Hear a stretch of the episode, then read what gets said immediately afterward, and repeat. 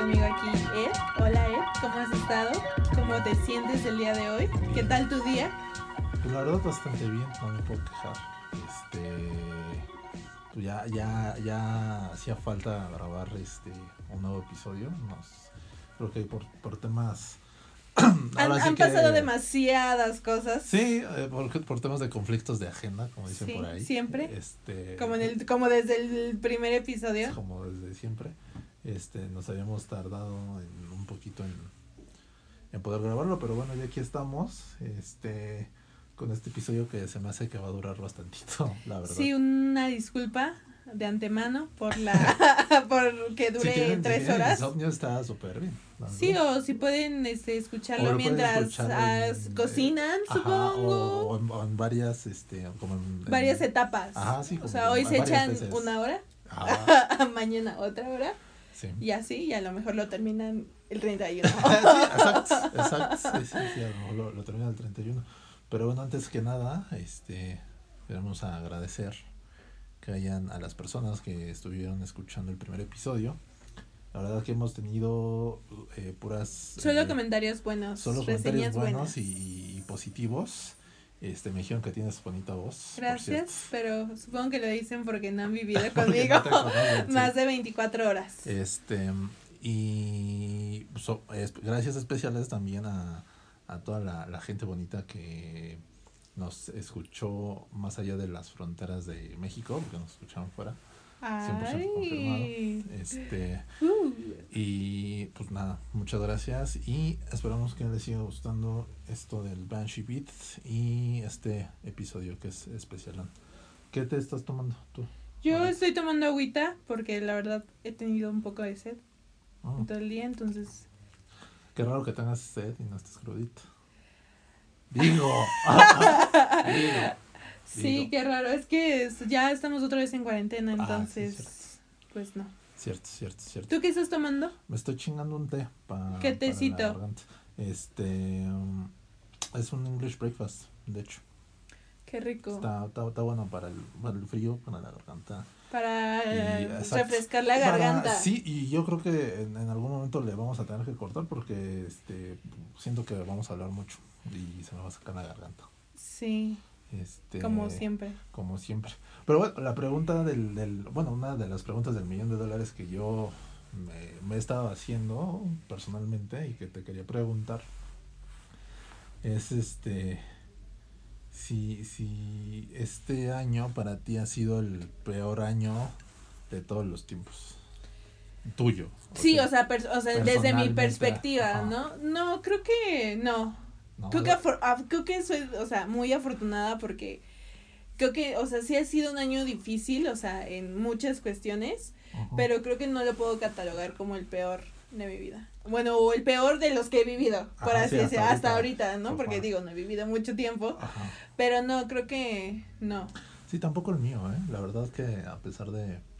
sí, de que han sido tiempos difíciles para todos. Pues sí, y sobre todo que, que uh, para mí por lo menos sí, sí pues, varios planes se fueron al traste. Sí, también por, Entonces, igual yo. es- o sea, toda la agenda de conciertos y festivales que teníamos ya este, Planeada. planeada y demás Sí. se fue al traste cañón.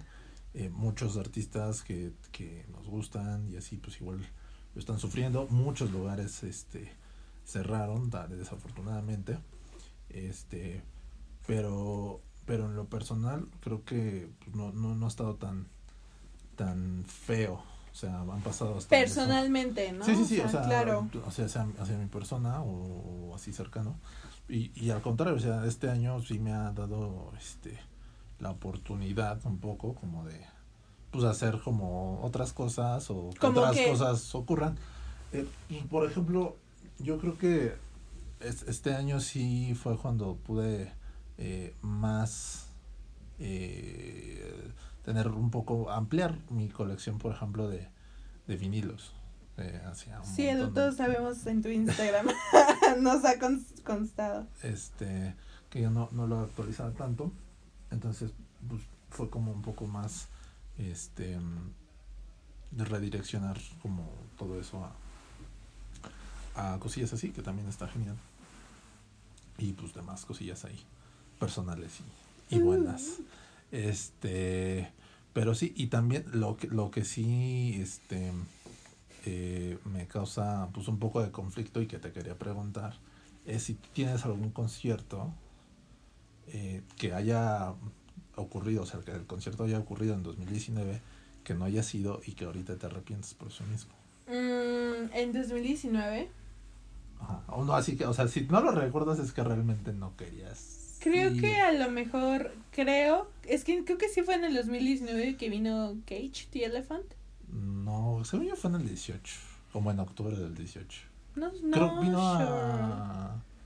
Vino en el al- Palacio, creo, no, no, el Pepsi, Pepsi Center. Center. No, según yo vino en el 19, not sure. Bueno, si es en el... En el En el- 19, sí, pero es- creo que fuera de ahí no, ¿eh? Creo que, o sea, todos los que quería ir y realmente tenían una ilusión y, o sea, de que literal estaba ahorrando chido para la merch, no pasaron, o sea, porque eran este año, o sea, Ah, por sí, ejemplo, o Clairo. Tame Impala, Harry Styles, Sí, sí, sí. FK Twins, Sí, que sí. iba a estar en el ceremonia, pues no pasó, entonces, pues no. Sí, ya sé. Tú, Yo sí, dos este, muy marcados.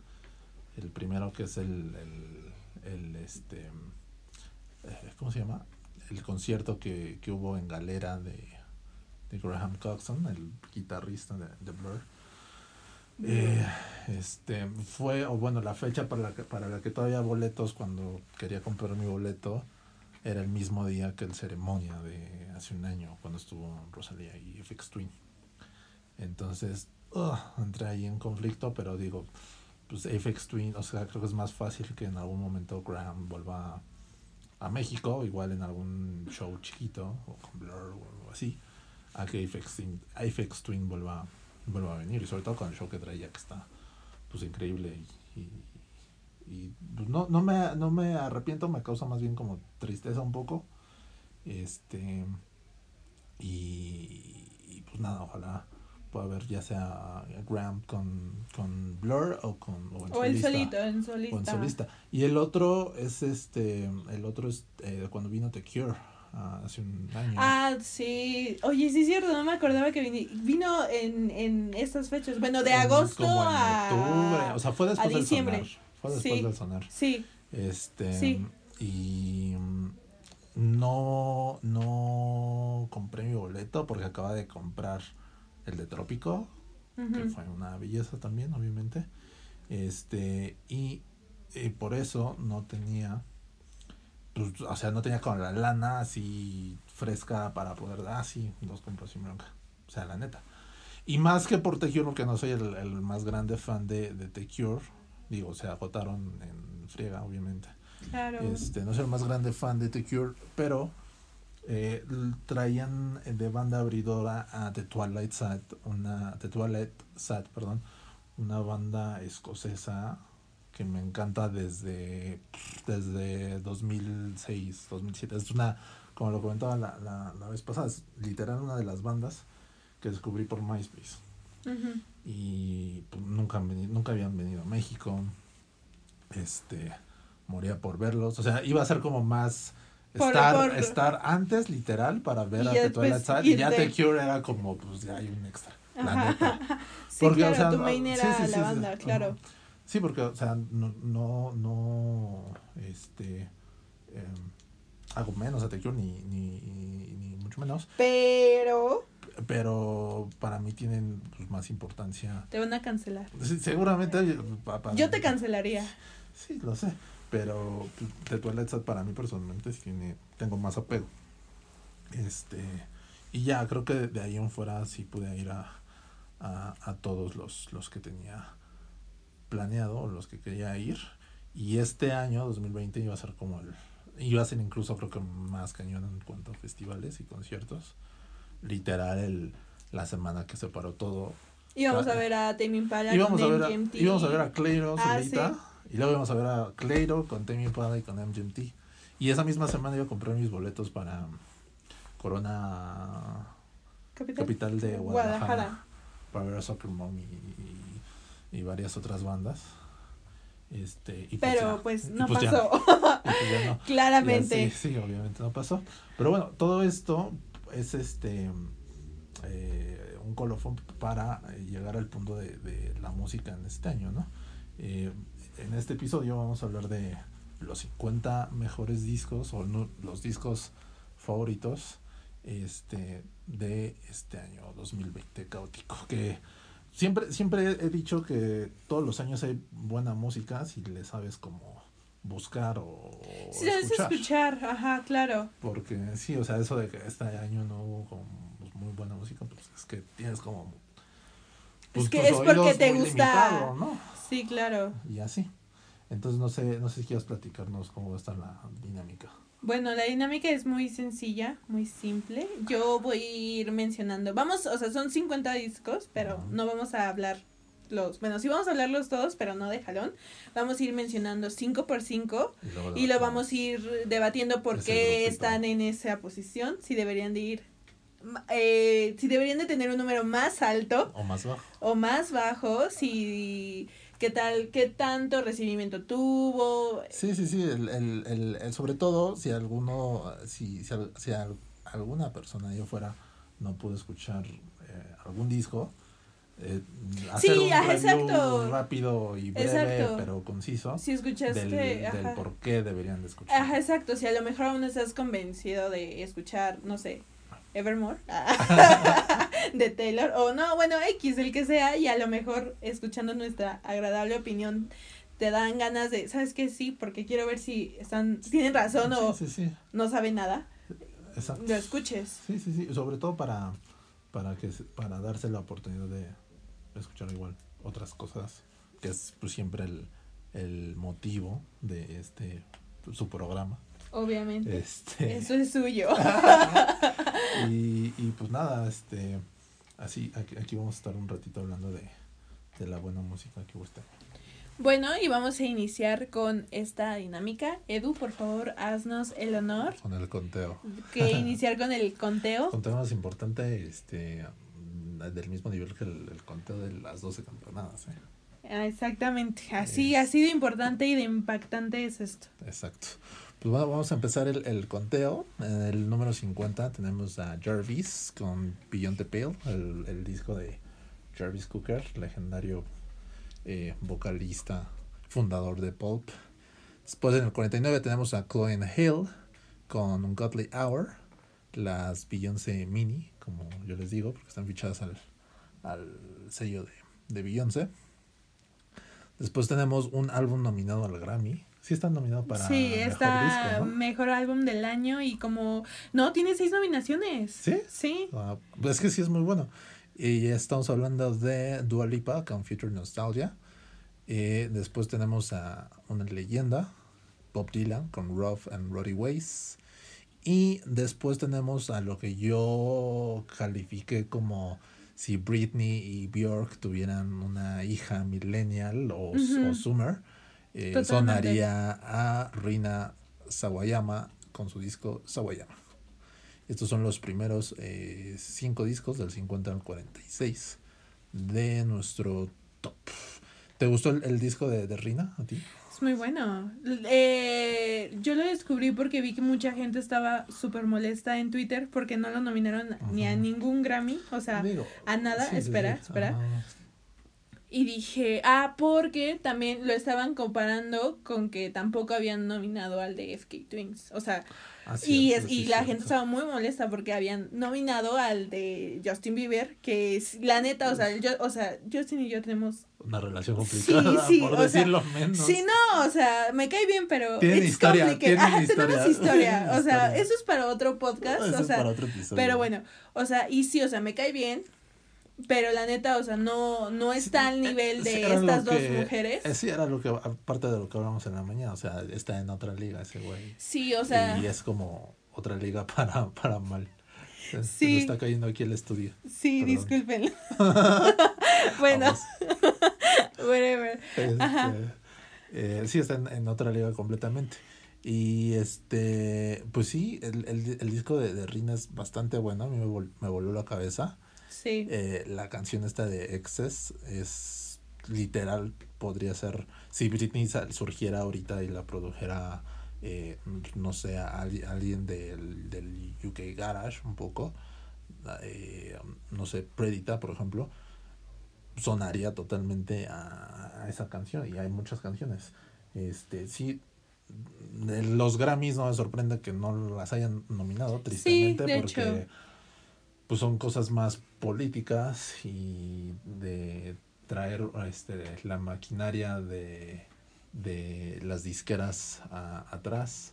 Sí, y aparte creo que desde que le robaron el, el Grammy a Lana del Rey a Mejor Álbum del Año, creo que no deberíamos de confiar en ellos. Bueno, yo creo que desde que no se lo dieron a Kanye cuando sacó el My Dark Beautiful Twisted Fantasy. Ya nadie le cae bien. Eh, bueno, sí. o sea, literal. también fue político, eso obviamente. Este pero tampoco se lo creo que el único el último en el que acertaron fue cuando se lo dieron a Drake por el Take Care ay pero eso fue hace como un pero chingo eso fue hace ya casi 10 años fue hace fue en el 2013 14 no. Sí. No fue como en el 2012 fue ajá sí fue antes lo sacó en el 2011 ajá sí fue antes. Ya tiene 8 años de eso de la última vez que casi todo el mundo y estaba y estaba difícil esa nominación porque iba contra Watch the Throne. Que no me hubiera enojado si lo hubiera ganado Watch No, los dos, al, al, ambos son muy buenos. Sí. Pero creo que el de Drake está un poquito más completo. Sí, son diferentes. Y bueno, sí es que son muy diferentes, no los puedes comparar. No, se pueden comparar. Yo no tendría problema con ninguno de, de los dos. Ganase lo que ganase. Y, y pues también, digo, es el único Grammy creo que tiene Drake de, de ¿Y qué tendrá? Ah, no, tiene otro, ganó otro apenas por la de por canciones. Travis. Ajá. me, me, refiero como por álbum del año. Sí, sí, que sí, es el claro. Más difícil, ¿no? Claro. Bueno, o el más emblemático o así. el más pesado. Otro disco de este, de este grupo que está bien padre es el de Clone Hill, el de Godly Hour, que este, si son fans o les gusta Beyoncé les va a encantar les va a encantar ellas, son las dos gemelas. Que... Vi que hubo mucho hype en Twitter, pero la neta no, no me di el tiempo de escucharlo. Son, son, son muy buenas, digo, suenan a Beyoncé medio adolescente, porque pues están morritas. Eh, y, y tienen muy buena producción, están firmadas a la, al, al, sello de, de Beyoncé. Eh, le han escrito a Beyoncé, le escribieron a, a Beyoncé creo que una canción o lo escribieron para el Lemonade todavía. Nice. Este, y pues, pues ahí andan. Creo que en el futuro pueden eh, ir, hay, hay de dos, como dicen por ahí, o, o siguen siendo como una versión de Beyoncé, o buscan su propia o buscan su propia identidad porque el disco pasado también sonaban pues bastante a Beyoncé este y puede llegar a la larga a ser como pues un poco tedioso. Sí, claro. Este, porque es como, es como las bandas que tocan covers, ¿no? O sea, si tienes a Beyoncé con canciones similares y estas morrillas, pues obviamente vas a preferir mil veces escuchar a Beyoncé. Obvio. Entonces, ojalá, ojalá lo, lo, lo logren, digo, están morritas. Y, y seguro, seguro sí, sí lo harán. Y el, el Future Nostalgia de Dua Lipa eh, la verdad a mí me sorprendió. Yo no tenía como personalmente mucho conocimiento de ella. Este, la escuché porque eh, le preguntaron a Skepta a quién le hubiera gustado tener de featuring en el disco de el que sacó con eh, Junk Ads y Chip, que también está en este top más adelante. Este, spoiler alert. eh, y le, le preguntaron que a quién le hubiera gustado tener y dijo Dualipa. Y si alguien con Skepta te hace un shout así, pues debe estar interesante. Y la escuché y la verdad es que me, me sorprendió bastante el, el, el disco techno pop que, que, que, manejó. Muy, muy italo disco, pero a la vez muy también eh, como toda esta estética que trae de, de Estudio 54 y retro, retrofuturista. Está padre, está muy, muy bailable, muy remixable. Creo que creo que si estuvieran abiertas las discotecas en, en todos lados, en todos lados estaría. Y, y la verdad, este una pena que, que le haya tocado, o sea, del, del pop mainstream, mainstream, mainstream, creo que es de lo más interesante. Y una pena que le haya tocado estar nominada con, contra Taylor Swift. Este, porque seguramente lo va a perder contra Taylor Swift. Si es que lo gana Taylor Swift. Sí, o sea, sí, o sea, sí, claro, o sea, pero siempre Sweetheart de la academia. Y es muy bueno. Y ahorita vamos a hablar de eso. Este, eh, pero sí, son, son algunos de los discos. Digo, el, Bob Dylan no hace falta que, que onde tanto. Digo, la leyenda. En este disco se, se va mucho al, al blues. Eh, es un disco de siete canciones más o menos. Y, pero dura hora y cacho. O sea, un disco eh, padre. Digo, si eres fan de, de, Dylan te va a encantar. Si no eres fan de Dylan vas a disfrutar el blues. Este, y nada, pues muy bueno. Digo, Bob Dylan es garantía de que, de que cada producción pues, no te va a dejar indiferente. Y bueno, Jarvis, que es con, con, con quien abrimos el, el top, pues es el, el, proyecto que por alguna razón no, no quiso sacar Jarvis Cooker, que yo también tengo ahí, pues no historia, pero es parte de la cámara de Britpop con, con Pulp.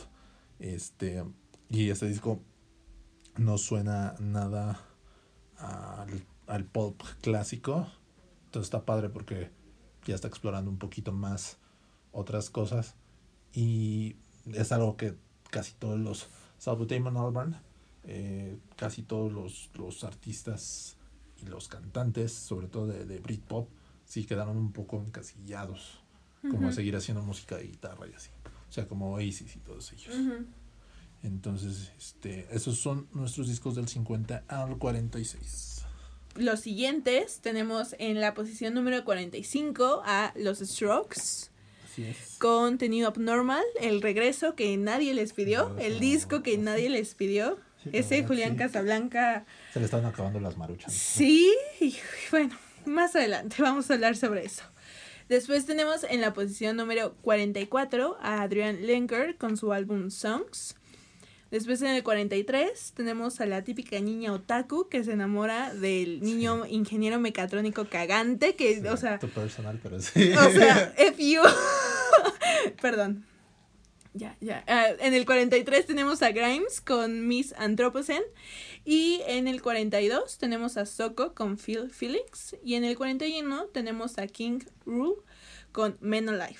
eh, ¿Tienes algo que decir acerca de los Strokes? ¿Tú qué es? La verdad es que yo no pensé jamás volverlos a tener. Ya nadie quería los Strokes. Espera, espera, yo, jamás pensé volver a, a, ponerlos en algún tipo de lista, salvo la única lista en las que los podría haber puesto era la de bandas que ya están super washed out ahorita y bandas, y ya ni siquiera esa, o bandas que no había visto en vivo, pero pues ya los había visto, ya los he visto en vivo. El otro año, ¿no? De hecho. El año pasado, en el, al final del Corona, ya sí, hasta atrás. ¿En Guadalajara? No, no, en, en aquí en, eh, iban a estar este año en Guadalajara, en el de aquí de Ciudad de México. Mm, ok. Y hasta el final, así hasta atrás. Los, los, los, los vi, escuché, porque, más bien los escuché porque se veía muy poquito, ¿sabes? O sea, desde la distancia. Ah, sí, es cierto. Recuerdo que tuiteé al respecto. Ya me acuerdo. Desde la distancia en la que. de la, multitud. Sí, eh, ya está, ya estaba bastante atrás. Este, la verdad es que me sorprendieron. O sea, jamás pensé que, te digo, pudieran volver como a tener algún material decente.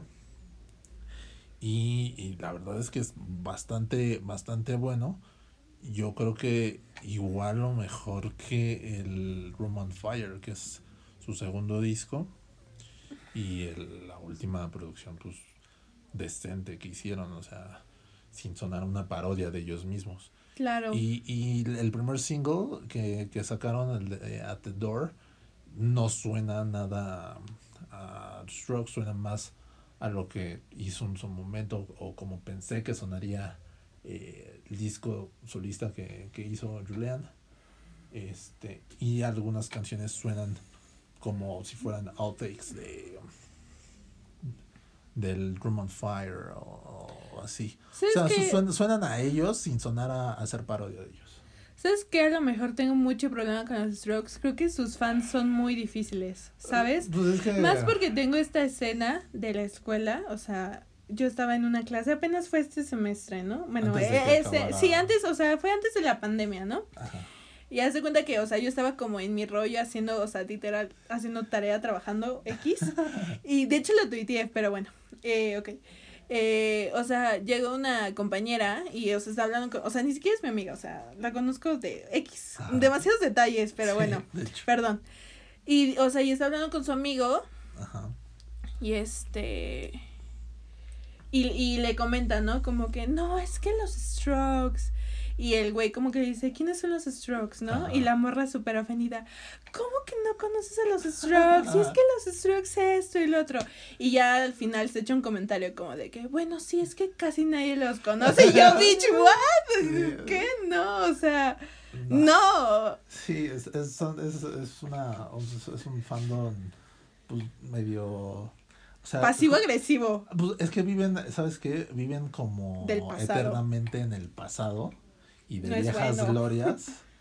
Y, y, por alguna razón, incluso los fans jóvenes, como la, la, la chica que dices que debe ser de su edad, este, creen que eh, los Strokes ahorita son los, los, los posadolescentes del 2001 que este, eh, la rompieron durísimo con Alice City y, y Julian Casablanca y todos, o sea, en ese entonces todas las chicas tenían un... Era como literal los Backstreet Boys, pero en, en, en clave rock, de que todas las chicas se identificaban o, les gustaba un integrante en particular. Oye, pero bueno. Porque eh, cada, cada, uno tenía como su propia personalidad. Sí, claro. Mira, pero yo la otra vez me salieron, o sea, este fotos de Julián Casablanca, o sea, en su, yo creo que en su hit. y sí, estaba, estaba pues, guapito, pero ahorita ya. Sí, digo, ya dio digo, mírame a mí. Para empezar. o sea, sí, pero. Este, sí, sí, digo, siempre, o sea, de todos ha sido el que más exceso siempre tuvo. Este, pero eso es algo que tiene el fandom. Yo la verdad quería escuchar las canciones de, de este disco pues ahora que los iba a ver, bueno, cuando los iba a ver en, Guadalajara, porque venían de, Headliners uno de los días. Y sí tenía bastante curiosidad como de, de pues, qué tal suenan sus, estas canciones nuevas que están bastante, bastante bien en vivo.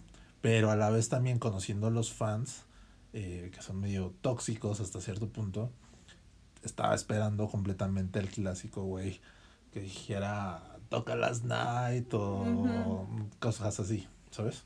Sí, claro. Entonces, sí tienen una fandom pues, muy fiel, pero a la vez, pues como muy, te digo, como pues inmadura o que está como muy eh, contraída dentro de ellos mismos. Como que no son, no tienen self-awareness de, del entorno en general y sobre todo musical de, de todo. O sea, no, o sea, conocen a, a Strokes, pero no saben que los Strokes son la versión pues millennial pues sí, millennial o un poquito proto-millennial, porque no son generación X, este, de, de Velvet Underground, por ejemplo.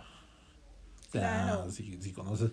Por eso toda la, toda la generación mayor a, a, la mía, que conocía a The Velvet Underground, eh, pues sí los, los asumió, pero los asumió un poco mejor, ¿sabes? O sea, sí sabían de dónde venían. O sea, la influencia era bastante evidente. Y los tomaron como, ah, los trucks, está muy cool. Y ya. Pero sí hay, hay, hay mucha gente que se lo toma demasiado, demasiado en serio. Sí, claro. Y, y en general es muy buen disco, te digo, no, no pensé. Este, o sea, a mí en lo personal no me dan ganas de oírlo. O sea, o sea, no tengo ¿Tú has escuchado el Listicit? El su mayor obra. O sea, es que, o sea, de hecho es algo que también dije, o sea, sé, o sea, inconscientemente me sé las canciones de los Strokes, pero porque las ponías de que non-stop. Sí, Pero, o sea, no sé cuáles son ni a qué álbum pertenecen. Mi generación, todo el mundo, todo el mundo, la, la, la, gran mayoría de mi generación vivió, tuvo un, un, periodo de tiempo en su vida donde estaban pues bastante obses con los Strokes, porque sí era la... Sí, y no los culpo, lo entiendo, yo soy obses con Harry Styles y, y, y, así, ¿no? y everybody, sí. este, y, y, y, pues sí tenemos cierto, o sea, yo cuando los vi hace un año sí fue como poquito lágrima porque, o sea, incluso con, con mi banda, con la banda en la que tocaba en mi, mi adolescencia, tocábamos canciones de los Rocks. Claro. sí, sí, sí, si generas un apego emocional y un cariño, lo entiendo. Pero, o sea. Pero también, o sea, debes de. de las personas. O sea, eso ya es como mucho de las personas porque sea, yo los, o sea, pues, mi cariño lo van a tener siempre por lo que representaron.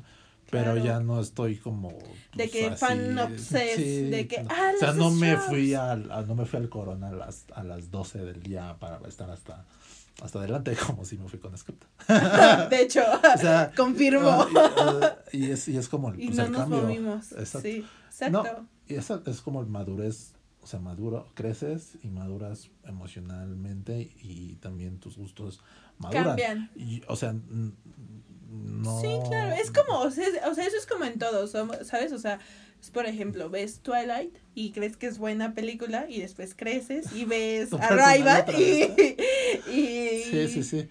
Y, y, y, no digo que esté mal que te sigan gustando los rocks. A mí yo canté las canciones cuando los vi, pero ya tampoco me provocan pues esa lo que en su momento, ¿no? Porque ahorita otros artistas como Skepta en particular eh, o Dear Hunter eh, me provocan. Que en su momento es, es como un, profesor tenía la frase esta de del amor no se crea ni se destruye, se lo cambia de lugar. Pues es básicamente eso, o sea, esa pasión y, ese feeling que tenías, o que yo tuve en su momento por, por los strokes y ahorita lo ocupa, ahora sí que lo ocupa alguien más. Lo ocupan otros artistas. Phoebe, Phoebe también. Phoebe. Pero bueno, este y ya, o sea, los rock seguramente muchos de ustedes, o, la gran mayoría, eh, pudo escuchar el disco y si no, háganlo. No es eh, el, producto medio basura que sacaron en, en, años anteriores, sobre todo el Angles. Está bastante decente, está bastante bueno, disfrutable, lo puedes escuchar completo, no, no, no tiene, no tiene pierde. Este, si eres fan, pues ya eh, seguramente lo, lo, amarás. Eh, el, que me sorprendió un poquito fue, y que tampoco esperaba mucho de, ella, porque me perdió hace un par de discos, es de Grimes, o de Misanthroposen. Sí. Este, ¿Te cae mal Grimes? No, le quiero mucho, me cae muy bien, se me hace muy, muy alternativa, muy cool, pero creo que tengo, o sea, me frustra un poco que se haya quedado con Elon Musk. Sí, digo, nadie es perfecto. Ella, yo tenía un crush muy fuerte con ella. Es guapa, me cae bien. Pues, no es guapa, Es guapa, diferente. Es guapa diferente. Alternativa, me cae bien. Sí, y sobre todo cuando yo la conocí hace, hace muchos años, este, todavía no hacía como todo este tipo de eh, como cosplay o cierto tipo de, o sea, como muy extravagante, como querer ser eh, la Bjork de la generación Z o así, eh, porque ella misma lo, ha, confesado que es como una de sus grandes influencias. Este, la conocí como pues, súper normal, incluso antes de su primer disco vino aquí a Ciudad de México y puso, hizo un set en, en una azotea en la Condesa y en ese set pues estaba muy sencilla, o sea, está muy sencilla, muy guapa y ahí realmente todo crush con ella. Este, su primer disco es buenísimo, el Visions. Es uno de, mis discos favoritos. Después ya se me fue perdiendo personalmente a mí por toda esta este pues parafernalia que le ponía a, todo su concepto, ¿sabes? Este y la dejé, la verdad la dejé de escuchar, o sea, el, el último disco me gustó una canción y, y X. La verdad sí, X. Y escuché este, este disco eh, y la verdad me sorprendió.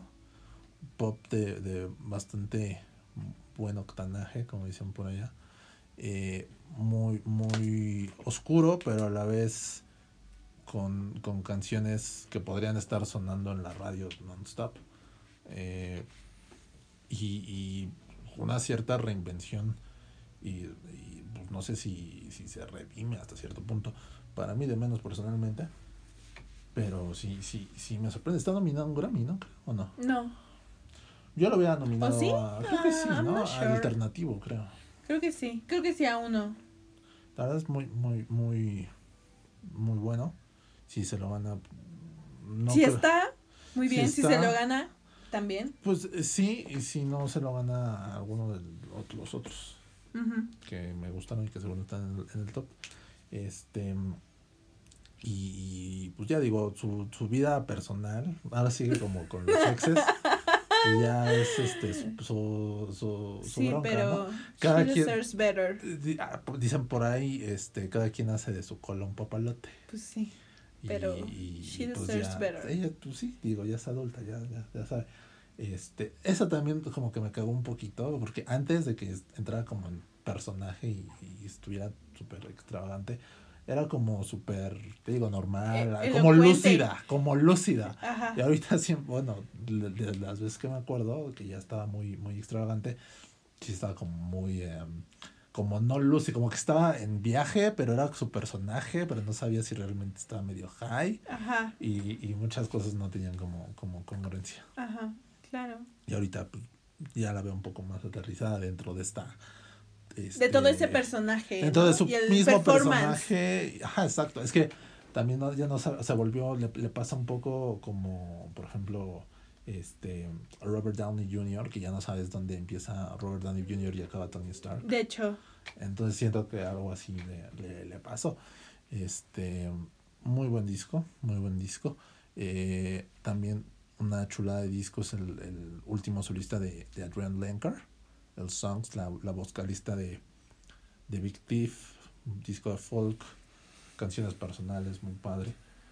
Eh, Big Thief, de hecho, hace un año sacó dos discos y también estuvieron en mi top. Eh, pues nada, si, si les gusta Big Thief o, o, la, o el, el folk este de Inglaterra, bastante personal, triste, íntimo, y como para, o sea, es el esa canción, ese disco es perfecto para las lluvias, así como un día lluvioso, eh, home office, y te acuerdas de algo, es así ah. perfecto ese disco. No, ahora qué. Exacto. y bueno, también eso, el de Soco, el Feel Feelings, la verdad, una, una sorpresa más, hace, eh, Soco me perdió un poquito después de, de su primer disco, de la Wish I Was an Alien y este, este disco la verdad es que es bellísimo, los arreglos son impresionantes. Hay una canción que es de mis favoritas del año, la de Replaceable Heads, que habla sobre eh, la, pues básicamente la, eh, ¿cómo se dice? Lo efímero de las relaciones humanas, ¿sabes? Me recuerda un poco al, al, al libro este de, ay, se me fue el autor, pero se llama Mañana tendremos otros nombres y es como literal solo a veces vas por la vida reemplazando solamente como la cara de las personas, pero te fijas como en los mismos issues o... Sí, claro, un patrón, ¿no? Ajá, es como repites el mismo patrón y lo único que cambia literal son como las, las caras y las edades. Es una, una, una canción muy... Me ha pasado. es una canción muy, muy padre y creo que completamente refleja el estado anímico de mi generación. La tuya creo que no tanto. La tuya creo que está menos deprimida de tu generación. No sé. Yo no he visto Summers quejándose. Digo, no tampoco veo tantos Summers, ¿verdad?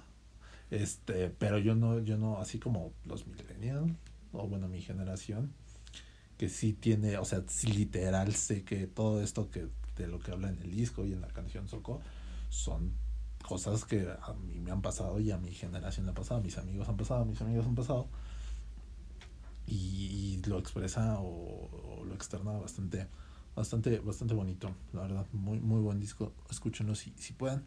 Y en el 41 tenemos a King Kroll con Man Alive y pues discaso, ese, ese buen King Kroll no, no tiene falla. Eh, mm, sigue con sus eh, ondas jazzy, dark, fusión, rock. Eh, muy, ya un poco más, se nota la, la, la madurez de, Archie Marshall, que es el, la, la, mente detrás de, de King Kroll, porque ya es papá y ya como que maduró. Entonces ya no es como el, ya no está tan salvaje, por así decirlo, como el primer disco sobre todo. Eh, es un disco que la mayoría de las canciones las, las, las podrías poner a todo volumen y, en, en, en, alguna reunión padre y no habría problema. Este, muy, muy, muy bello. La verdad, siento que se quedó corto, a pesar de que está muy padre, siento que se quedó corto. Yo esperaba un poquito más, pero, perdón, chulada, chulada de, de disco, la verdad.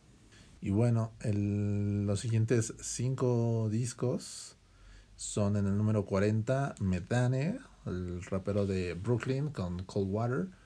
El 39, el, siempre bueno Sofjan Stevens con The Ascension.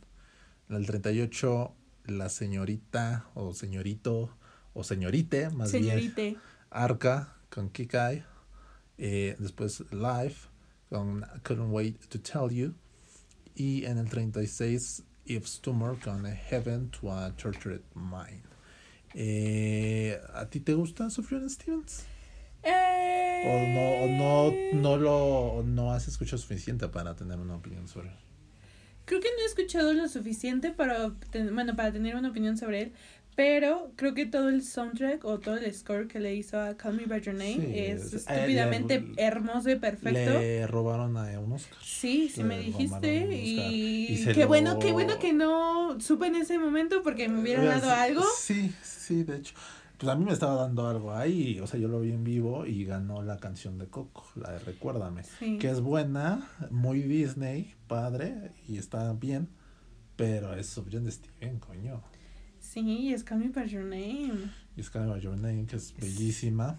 Este, y justo eh, yo creo que un poco del, del hacer el score, este nuevo disco de Transcension sí es completamente diferente. Suena súper. Yo, bueno, no lo, eh, lo empecé a escuchar, pero no lo pude terminar y después se me olvidó terminarlo y, bueno, X, pero las primeras que escuché sí suenan súper diferente y está padre porque es, más él, es más auténtico.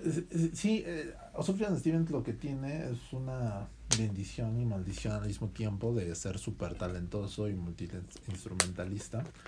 Eh, este disco es el equivalente a lo que hizo mm, Kanye con el AOA and Heartbreaks. O sea, fue completamente la electrificación hasta cierto punto minimalista de la, de la música de, de, de Sofjan. O sea, todo lo hizo, o sea, él lo produjo, él incluso diseñó la portada del disco, él hizo, hizo todo. Y la verdad es que personalmente siempre he sido más fan del, del soft jam que es más folk, que es el soft jam de Carrion Lowell, el soft jam de Call Me By Your Name, que es guitarrita, algunos, este, algunos arreglos instrumentales padres y, y, minimalista, pero padre. Pero muy completo también. Pero muy completo, exacto. Eh, entonces era interesante eh, ver pues este esta parte de, de, de Sofian. La verdad creo que eh, yo cuando, cuando supe que iba a sacar disco, lo, ya lo figuraba dentro de, mi, dentro de mi top 10.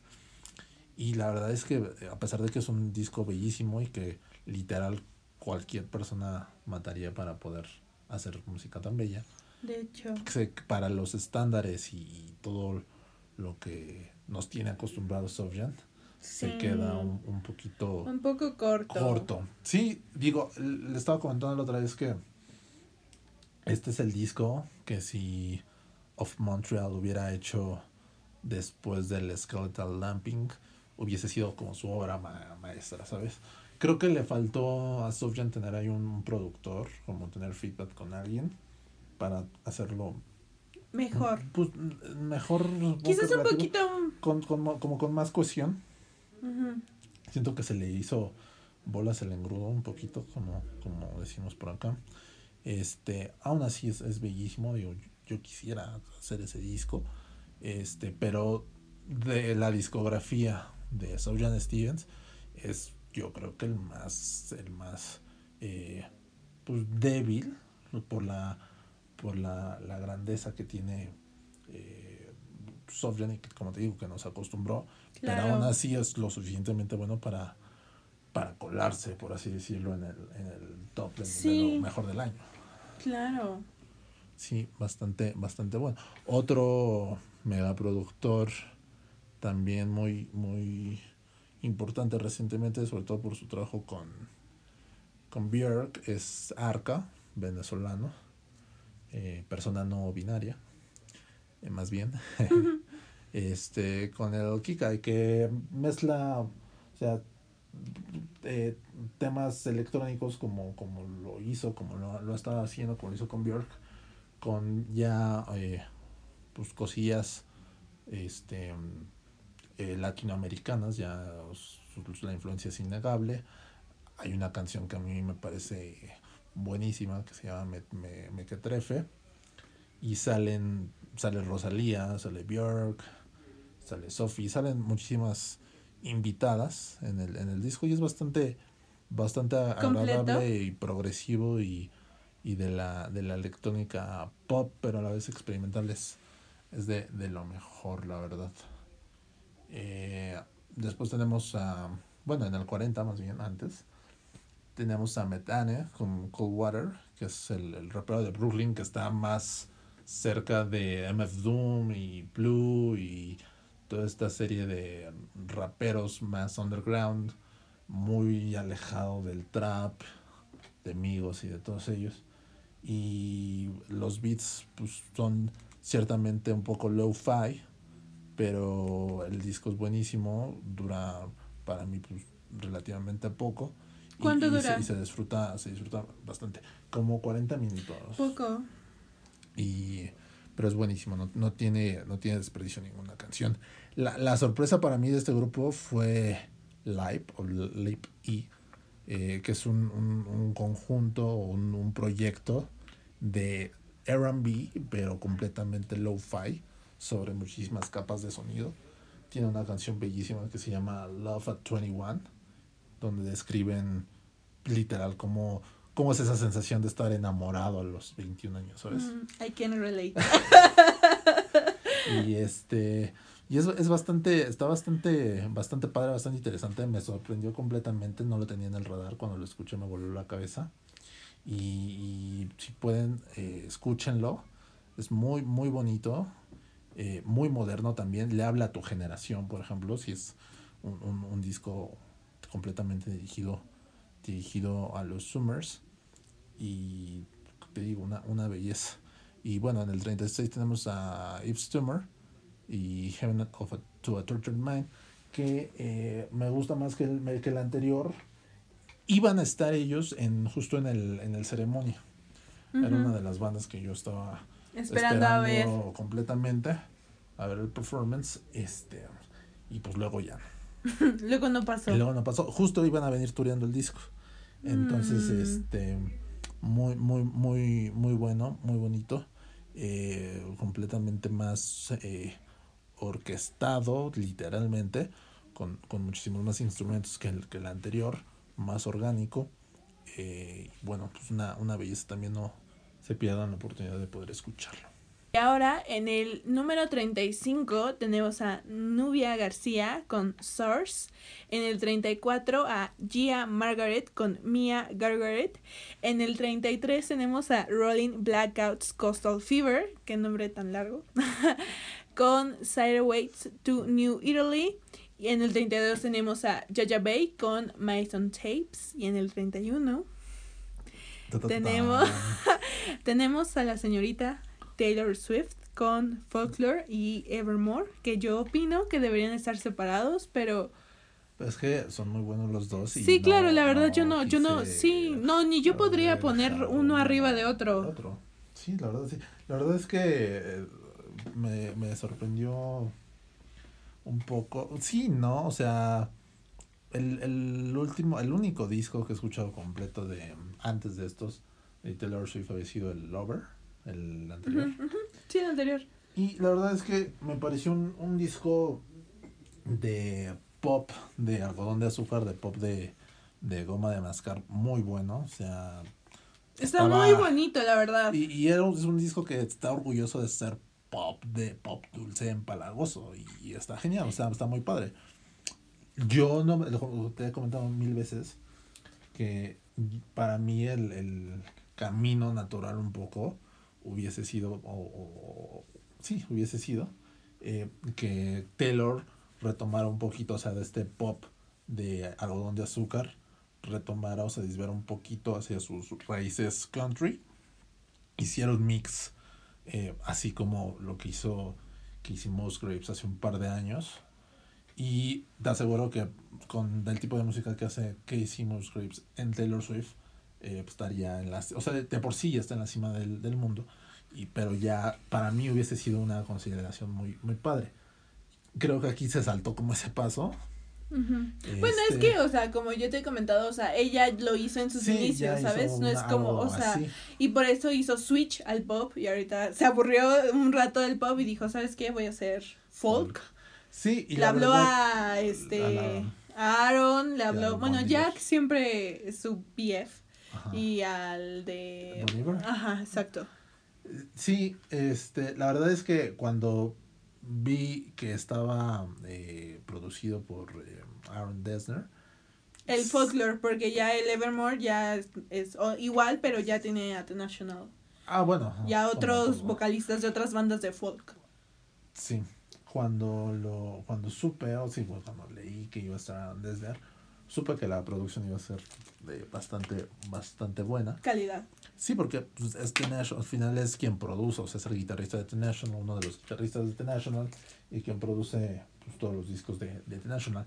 Eh, Folklore, la verdad es que en la primera escucha me pareció, aparte de, muy, muy bonito, me pareció también que sonaba como outtakes. Algunas canciones, sobre todo las que produjo Aaron, que sonaban como outtakes del último disco de, de The National, del It's, eh, I Am Easy to Find, o del Alligator, o del em, Boxer de The National. O sea, son como canciones, a lo mejor, no sé. Yo estoy, estoy, estoy, hablando por hablar, o sea, solamente de, de escuchar. Perdón. Eh, como canciones que... Pudieron haber estado, ¿no? Ajá, exacto desechado hasta cierto punto, omitido por falta de espacio en el disco y que se volvieron a... sí, que Aaron le dijo a Taylor, mira, tengo este track, ¿qué te parece? Si fuera así, no me sorprendería porque están, están muy tenational. Y la verdad es que me sorprendió la eh, calidad con, con la que, aparte de la producción, con la que Taylor interpreta o interpreta más bien las canciones de, folklore. Eh, no, no, no esperaba, no lo esperaba. Nadie. Creo que con esto se consolida ya como la única competencia seria, artísticamente sobre todo, y a nivel alcance también, de Beyoncé como las reinas de el pop mundial, llena estadios, cabrón. Eh, creo que es artísticamente era pues como lo que le faltaba un poco como su eh, la cereza del, pastel. La cereza del, pastel, su, su, opus magna, como dicen por ahí, su, su obra más compleja artísticamente, completamente diferente a lo que había hecho. Y, jamás pensé, si me hubieras dicho hace unos años que estaría poniendo a Taylor Swift en mi lista de lo mejor del año, no te hubiera creído, ¿sabes? Y está padre porque ya los fans de, de National también ya somos fans de un poco de, de, Taylor, ¿sabes? Sí, claro. Lo que sí no me puedo imaginar es ver a fans de Taylor siendo fans de The National. Sí. estaría muy, muy raro muy raro. A, un, a, un, Summer cantar canciones tan deprimentes, o sea, temáticamente. Sí, claro. Pero es muy bueno. Y aparte de que Taylor se encargó de todo el proceso creativo. O sea, ella dirigió la sesión del el Nada más como para, para contexto, tú has sido fan de Taylor desde el principio, ¿no? Pues... ¿Por qué me ves así? No, digo... Ah, no, sí, digo... Yo me acuerdo, yo conocí por ti. No, bueno, sí. pero no really. O sea, tú, o sea, yo te, o sea, yo la o sea, creo que mi primera. Yo la vi en una revista del. pero, pero yo ya antes la había conocido porque salió en la película de Hannah Montana. Ah, bueno. Ajá. Pero, o sea, yo, o sea, yo la vi y, o sea, yo recuerdo que fue como que, ah, Taylor Swift. Y después como que tú me dijiste y, o sea, como que me hiciste comentario, oye, ella es buena whatever, ¿no? O tiene, o sea, tiene futuro, whatever, lo que sea. y ya, y yo después, este, escuché el Fearless, después escuché una que otra canción del Speak Now, y después el Red es muy bueno, que, o sea, chismes, rumores, se lo dedicó a, este, no, a ah. Jake, Jake Gyllenhaal. Ajá, ah, sí, este, y el, ya el otro, los que siguen a Harry, bueno, X, demasiado contexto, perdón, este... Pero sí, digo, al final del día siempre me he sentido un poco... Cercana. Sí, a sus lyrics. Es muy buena. Compositora. Demasiado. Es muy buena. Sí, yo me acuerdo que, es, o sea, haberla visto, yo me acuerdo por alguna revista que, que, tú tenías. Sí, claro, y en algún momento la compré en alguna revista. De esas de antes, no vamos a decir marcas hasta que patrocinen el, el, podcast. Claramente, sí, de esas que, que literal en puesto de revista o de que en el súper. Y, y yo la vi porque está, está muy guapa. O, es bueno, digo, guapa. sigue estando muy, muy guapa. Y yo me acuerdo que me metí a ver qué onda. Y sí, le, o sea, le vi futuro cuando estaba en esta onda folky. Eh, bueno, country más bien. Country, sí, country. Este, dije, ah, pues está, o sea, no es algo, no, es, no era lo que estaba haciendo en ese entonces Elena Gómez o esta niña mm, Miley Cyrus. No, es que creo que algo bueno que siempre ha tenido, ha tenido Taylor es que es, tiene como muy su estilo y muy su esencia. Y la verdad es que es como 10 veces más artista que toda su generación de chavitas que salió. O sea, Miley Cyrus ahorita está haciendo... Rockera, y eso volvió rockera. O sea, primero utilizó el rap como para posicionarse muy feamente y ahorita está haciendo... Es que ni siquiera... o sea, está yo bien que fuera rockera, pero está haciendo literal un disco de covers. Entonces sí está medio decadente el pedo. O sea, ya solo le falta, a Miley ya solo le falta hacer uno con la con Los Ángeles Azules. Sí, claro. Pero es que, ¿sabes qué? Es que, o sea, cuando estuvo, o sea, cuando empezó, cuando se juntó con Mike Made con todos esos, o sea, de que... Creo que hizo apropiación cultural un poco. Sí, un poco, pero, o sea, como que, o sea, de hecho la mujer lo ha hablado, ha hablado sobre eso y ha dicho como que, o sea, al principio sí, o sea, se le hizo súper interesante y súper y super chido, pero después como que una vez que estuvo adentro y vio cómo se manejaban las cosas y de que, o sea, cómo en la industria del rap algunos raperos denigran a las mujeres, no estoy hablando de todos, algunos, ¿eh? De algunos. Como que dijo, fuck no, y dijo, ay, no, mejor no, me voy a, a lo que era. O sea, sí, pero ya cuando hizo eso ya tenía bastantes millones ganados por eso. Ah, claro, obvio. Y digo, ay, sí, esto así cualquiera, ¿no? Sí, claro. Entonces, pues no le creo tanto. Más bien, pues no le, ya no le vio como que tanto, seguramente, pues tanto futuro. Y eso habla mucho de la integridad artística de, de las personas, o sea, sí, de, de, los contrastes, ¿no? O sea, Taylor ha ido como en una, eh, en, una ruta ascendente muy orgánica porque siempre ha sido pop desde que yo me acuerdo digo más o menos folk más o menos más electrónico o bueno con Shake It Up que era como la canción creo que más producida que ha tenido es que ya el, ese disco ya fue cuando ya había anunciado que se iba a cambiar al pop. Porque, o sea, todavía en Red suena un poco country algunas ¿Ah, canciones. Ah. Algunas, no todas. Porque algunas sí suenan un poco ya electrónicas, o sea, ya más que este arreglos. Ajá, sí, claro. Pero ya en el siguiente ya dijo. Sí, fue, fue, eh, bueno, ha sido y está siendo pues eh, natural y orgánico. Está, le pasó a Beyoncé también cuando cuando este pasó del eh, Miss Mimi, que es el que trae la de Auto Single Ladies, al Ford, que es donde produjo muchas canciones Kanye, donde le empezó a escribir Frank Ocean, al Beyoncé, donde fue puta completamente la reinvención artística de Beyoncé y que la lanzó para mí como la más grande estrella pop que hay. Eh, y luego el, el Lemonade, que ya fue más personal que yo lo compararía supongo un poquito con el folklore que también es personal en temáticas y pero a la vez universales. Sí sí sí, sí, es como cosas que, podrían pasar. Ah sí claro. Y, sí claro ves una evolución del artista exacto. y orgánica o sea no. Nada forzado. nada forzado como pues la te digo la toda la toda la generación que salió de Disney Nickelodeon y Everybody este, porque yo creo que ni siquiera, eh, digo, creo que es más joven, pero creo que ni siquiera Ariana Grande ha tenido ese tipo de ascendencia artística. ¿Cuántos discos tiene Ariana? Como unos, yo creo que el último que sacó, no manches, tiene más, ¿cómo crees? ¿Tiene más de tres discos? Sí, sí, sí, sí, sí. Ni idea cuántos. Hay de tener como cinco, este. Pero ve, o sea, tiene cinco y apenas está como consolidándose. No, yo siento que ya está. ¿Sabes qué? ¿Qué le ayudó? Este, el Thank You Next, el que sacó oh, literalmente hace un año. Fue pues, su cuarto disco. Eh, no. Fue el. Ah, no, sí, fue el cuarto. No es cierto, ¿ves? Somos unos mentirosos. ¿Cuántos tiene? Espera, a su madre. Ese es el, ese es el que yo escuché. Uno, dos, tres, cuatro, cinco, seis.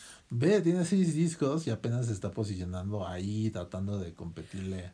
No, sí, porque de hecho, o sea, no, porque de hecho, o sea, en los Grammys pasados estuvo Ariana, Taylor y Lana a mejor álbum del año y se lo llevó el sí, pero yo yo yo me acuerdo de o sea lo que voy es que Beyoncé ya era Beyoncé cuando sacó Single, el disco que traía Alta Single bueno, pero porque Beyoncé venía de un... Y Taylor ya era Taylor cuando sacó el Red. Bueno, sí. You're right. Entonces, para mí son las únicas eh, artistas y en general, porque pues, en, en hombres, pues para bien o para mal, el, no hay ningún tipo de artista que se equipare, digo Drake. Pero Harry Styles va, va con todo. Harry Styles va como para allá. Este, yo creo que tiene la ventaja de que su público es muy joven y seguramente en el futuro pues, pues crecerá más su, ah, fanbase. Este, pero ahorita las únicas que son, o sea, que pueden llenar, el, no sé, el Foro Sol una semana, por decir algo, son Taylor Swift y Beyoncé. Sí, sin pedos. Fácil. Este, y artísticamente están son están muy completas. Están muy completas. Entonces, o sea, para mí ya están, o sea, ya son como como se dice en, la industria, este stadium status, como decían acá, stadium status. Este, y pues nada, o sea, la verdad el futuro de Taylor sí se ve bastante prometedor y ojalá se siga juntando con, con los Desner y con The National y con todos ellos. La canción que tienen con The National en, en Evermore, en Coney Island. Coney Island está Bellísima. Muy, muy, padre. Todo ese disco también está muy bonito. La verdad es que no tienen, o sea, son discos que la mayoría o casi todos los discos que que estamos poniendo ahorita en el, en el top no tienen una canción mala y Evermore y Folklore pues tampoco. Digo puedes conectar más o menos con ciertas canciones. Sí claro o ajá o, a lo mejor pues te puede gustar más el aesthetic de uno que de otro o, la paleta de colores pero creo que al final del día las canciones y las lyrics son bellas. para mí mi favorita de los dos ha sido la de Hawks. Híjole. Para mí. Es que y Coney Island, del Evermore. Yo creo que mm, para mí del folklore, híjole, no puedo elegir. Creo que, híjole, no, es que no. This is me trying de folklore es demasiado too personal para mí. Es muy bella. Y del Evermore, híjole, happiness, yo creo es muy... Sí, no, no tiene... No tiene y, o, sea, y, o sea, no, y realmente siento que estoy siendo súper injusta porque todas son muy bellas. Todas son muy buenas, sí.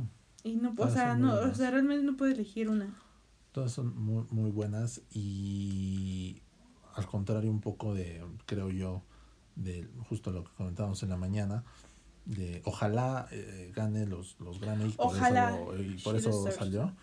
Este y es como un poco el, el opuesto de Billie Eilish, ¿no? Que es trae toda la masa, es un Billie Eilish es un producto de literal la industria eh, de la música, o sea, sus papás, según recuerdo, pues, trabajan o trabajaban, no sé, tienen ahí como contactos en, en la industria y pues invirtieron una cantidad fuerte para crear este personaje y las producciones y así. Y Literal. Digo que al final del día, hasta cierto punto, hay que reconocer que Billie Eilish sí tiene cierto talento, y igual su hermano. Tiene, voz y así. Y tiene producción. Exacto, o sea, eh, hay que ver a Billie Eilish sin su hermano. Claro. O sea, no es lo mismo si produce Millas Método y uno más canto, allá involucrarte ya pues, más, directo. artísticamente con todo, todo lo que haces, porque, este, pues sí, son, son cosas completamente diferentes. Y es una es la diferencia entre un cantante como Billie Eilish, una cantante, y un artista completo como, como Beyoncé o Taylor. Taylor Swift. Y, así. Eh, lo, lo bueno es que, y ya no lo dije, lo bueno es que vamos a hacer el, el, el Terrence Malik de los podcasts y no nos van a no nos van a escuchar las no sé cómo se llama el fanbase de Billie Eilish. no. ya sé que tampoco, pero digo, las, las, fan, las fans de Billie Eilish no nos van a escuchar y no nos van a, a cancelar. Ay, sí, porque... Pero, pero bueno, este, dentro de ese mismo grupo, después de nuestro especial de Taylor Swift, después de nuestro especial de Taylor Swift, este, tenemos a, también a Novia García, que hace jazz con, con eh, también ritmos eh, latinos eh, y pues bailables también. Muy experimental pero muy o sea muy padre dentro del mundo del jazz. Muy muy fresco. Hay una canción que se llama la cumbia me está llamando que es bellísima muy muy muy bueno si, si les gusta el, el jazz y, tienen como la paciencia un poco, eh, seguro les gustará. Otro de mis favoritos fue Gia Margaret, eh, que es un, disco pues, 90% instrumental, piano, algunas bases, drums chiquitas, casi nada. Eh, muy también contemplativo, o sea, de esos discos que te pones como para tratar de poner la mente en blanco y no pensar en nada y, pasa, ¿no? Eh, Rolling Blackout Coastal Fever es de las pocas bandas de rock o bandas, bandas, o sea, bandas de guitarra, batería, bajo y, y vocalista que me que todavía me pueden llegar como a aprender o a gustar, ¿sabes? no sé si, si lo has notado, pero ya cada vez es como menos eh, eh, seguido, menos constante que haya pues, este tipo de, de artistas. Incluso en el Super Bowl. O sea, antes solo ponían bandas de rock en el medio tiempo. ¿Y la otra vez a quién pusieron? A... ¿A quién? ¿El año pasado? Ajá. A J-Lo con Shakira. J-Lo con Shakira. Y ahora van a poner a The Weeknd. Oye, pero si viste la, bueno, o sea, fue un tweet, la neta no sé si sea cierto o no, pero yo creo que sí. ¿Viste que The Weeknd sacó dos remix, con uno con Rosalía y uno con Maluma? Bueno, whatever, sacó uh, remix, ¿no? O sea, ah, ¿Pero remix de qué? Un, eh, de Maluma una canción de Maluma. Ah, y de con Rosalía una canción de la de Blinding Lights con ah, Rosalía, que por cierto todo el mundo la odió porque, o sea, yo no la escuché, porque la neta dije, o sea, no, o sea, ya también Rosalía como que ya se le está acabando este, sus 15 minutos de fama, ¿no? Sí, un poco. Entonces... O sea, la verdad yo, haciendo paréntesis, a Rosa, yo escuché el primer disco de Rosalía, Shout Out Rock Deluxe, Rock Deluxe, este, que era totalmente flamenco, producido por, por Raúl Fernández, no, Fernández, Raúl Fernández Refri, este, y era completamente flamenco, muy bonito, muy, digo, la voz de Rosalía no, la, no se la puede negar nadie. Y ya el, el es, pasa lo de, lo de Billie ya el segundo disco es completamente el guincho, o sea, siempre he dicho que ese disco se debió de llamar El Guincho, el guincho presenta a Rosalía. Claro. Porque pues toda la producción y todo el, el 90% del éxito para mí ha sido pues, de la producción del guincho. Y este, digo, Sí, que de hecho él también produjo la de Con Altura. Con, y es este. Es, eh, es. Y ahorita que ya está haciendo como pues, mil cosas en su. de esta mujer, pues ya no están tan chidas. Pues sí. Entonces, digo, ojalá haga otro disco con el guincho por su bien y como por el bien de la música, porque pues está padre su colaboración. Pero sí, creo que ya en estos momentos sí es como. Eh, creo que es más overrated ella que Bad Bunny y que um, el otro, ¿cómo se llama? J Balvin. Mm, sí, I think so, maybe.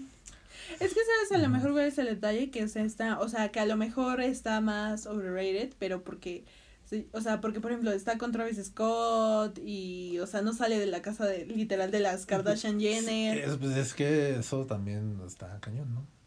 Pues sí. O sea, o sea, ya también se volvió como su personaje, creo yo.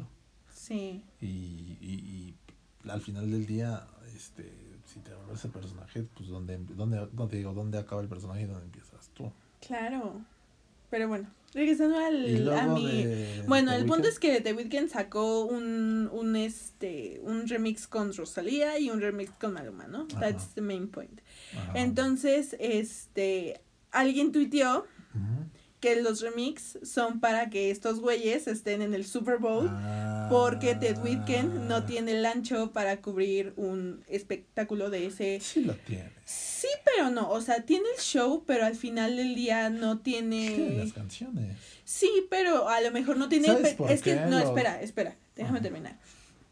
Entonces, para que le levanten un poco el show, porque, o sea, como que sus canciones de The Weeknd.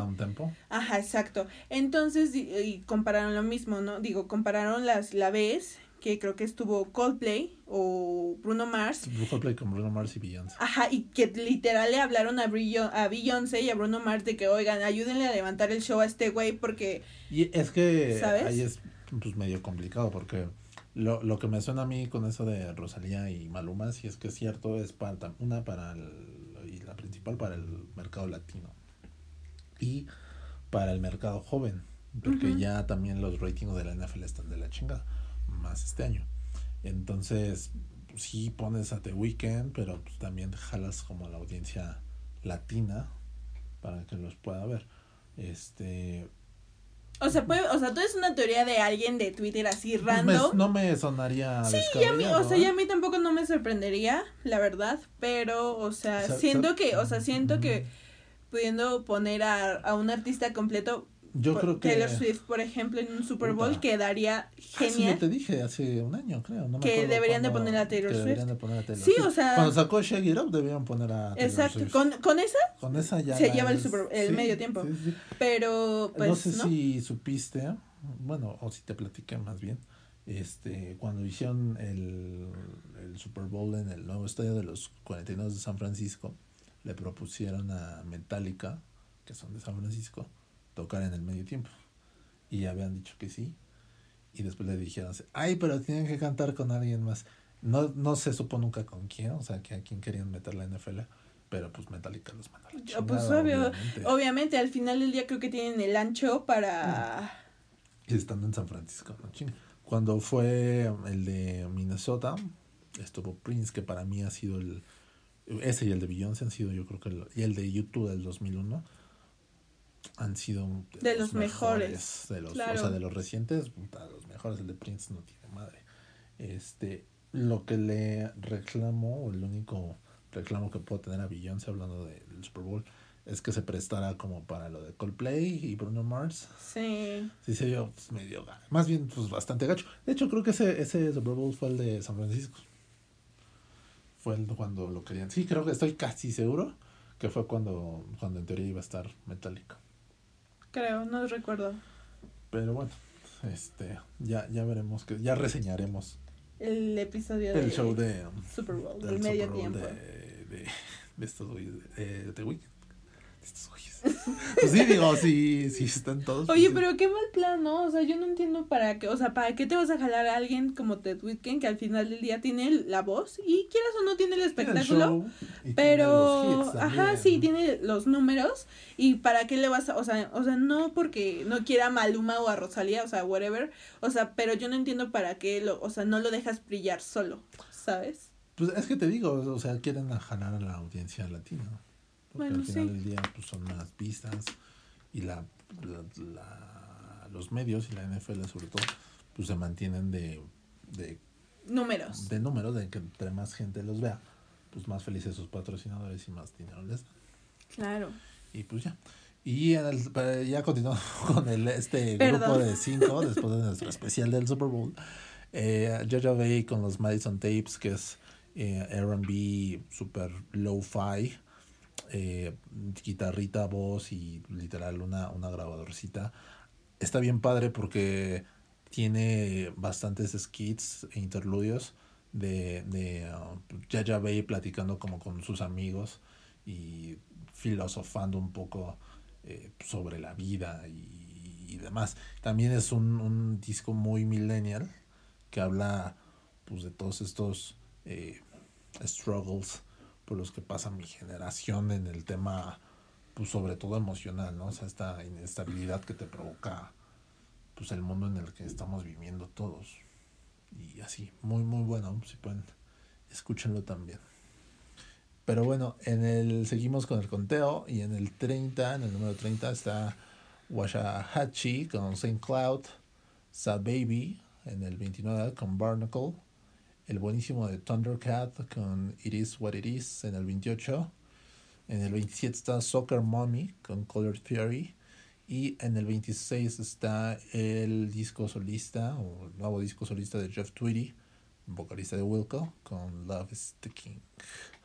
A ti, ¿tú, tú no has escuchado bien, bien a Soccer Mommy, o sí, a pesar de que en repetidas ocasiones te sugerí que lo hicieras. No, es que sabes qué, el problema fue que me dijiste que la escuchara después de, o sea, me, o sea, en su momento me dijiste, oye, escúchala, y dije, ah, sí, sure, o sea, pero dije, Sí, después, ¿no? Como siempre, como todo. Como yo siempre. este, y ya después. Después, ¿qué pasó? Ah, después, cuando me volviste a decir, ya había salido Folklore de Taylor Swift ah. y pues no. Ya no tuviste tiempo. Ya no tuve tiempo, después salió el de Ariana Grande, ya no tuve tiempo. Después, ¿cuál salió? El de Georgie. Ah, no hablemos de eso, por favor, porque, hijo el de Joji. Y, o sea, al final del día realmente nunca pude como escuchar, o sea, sentarme y escucharla. Sí, escucharlo bien. Pero lo haré.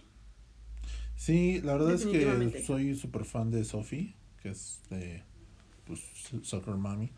Eh, está muerto de ganas, literal por ella iba a ir a, ya sabes, literal por ella iba a ir por al, al Corona de Guadalajara porque iba a estar ahí seguramente pues casi casi medio abriendo el festival o sea era de las primeras en todavía había horarios pero qué triste sea en el póster estaba como hasta abajo ya sabes. O sea mm. como los de hasta abajo siempre ahora casi no este y los de arriba cierran. y ajá, ese día creo que iba a cerrar Strokes o Kings of Leon no sé. El chiste es de que soy súper súper fan desde los primeros EPs que, que sacó. Su disco, su disco anterior es, fue mi disco del año en 2018. Eh, y tenía bastante, eh, bastante ilusión por, por, por, este nuevo disco. Eh, es muy, muy, muy, muy bueno. Pero, digo, comparándolo con, con el anterior, se queda un poquito corto.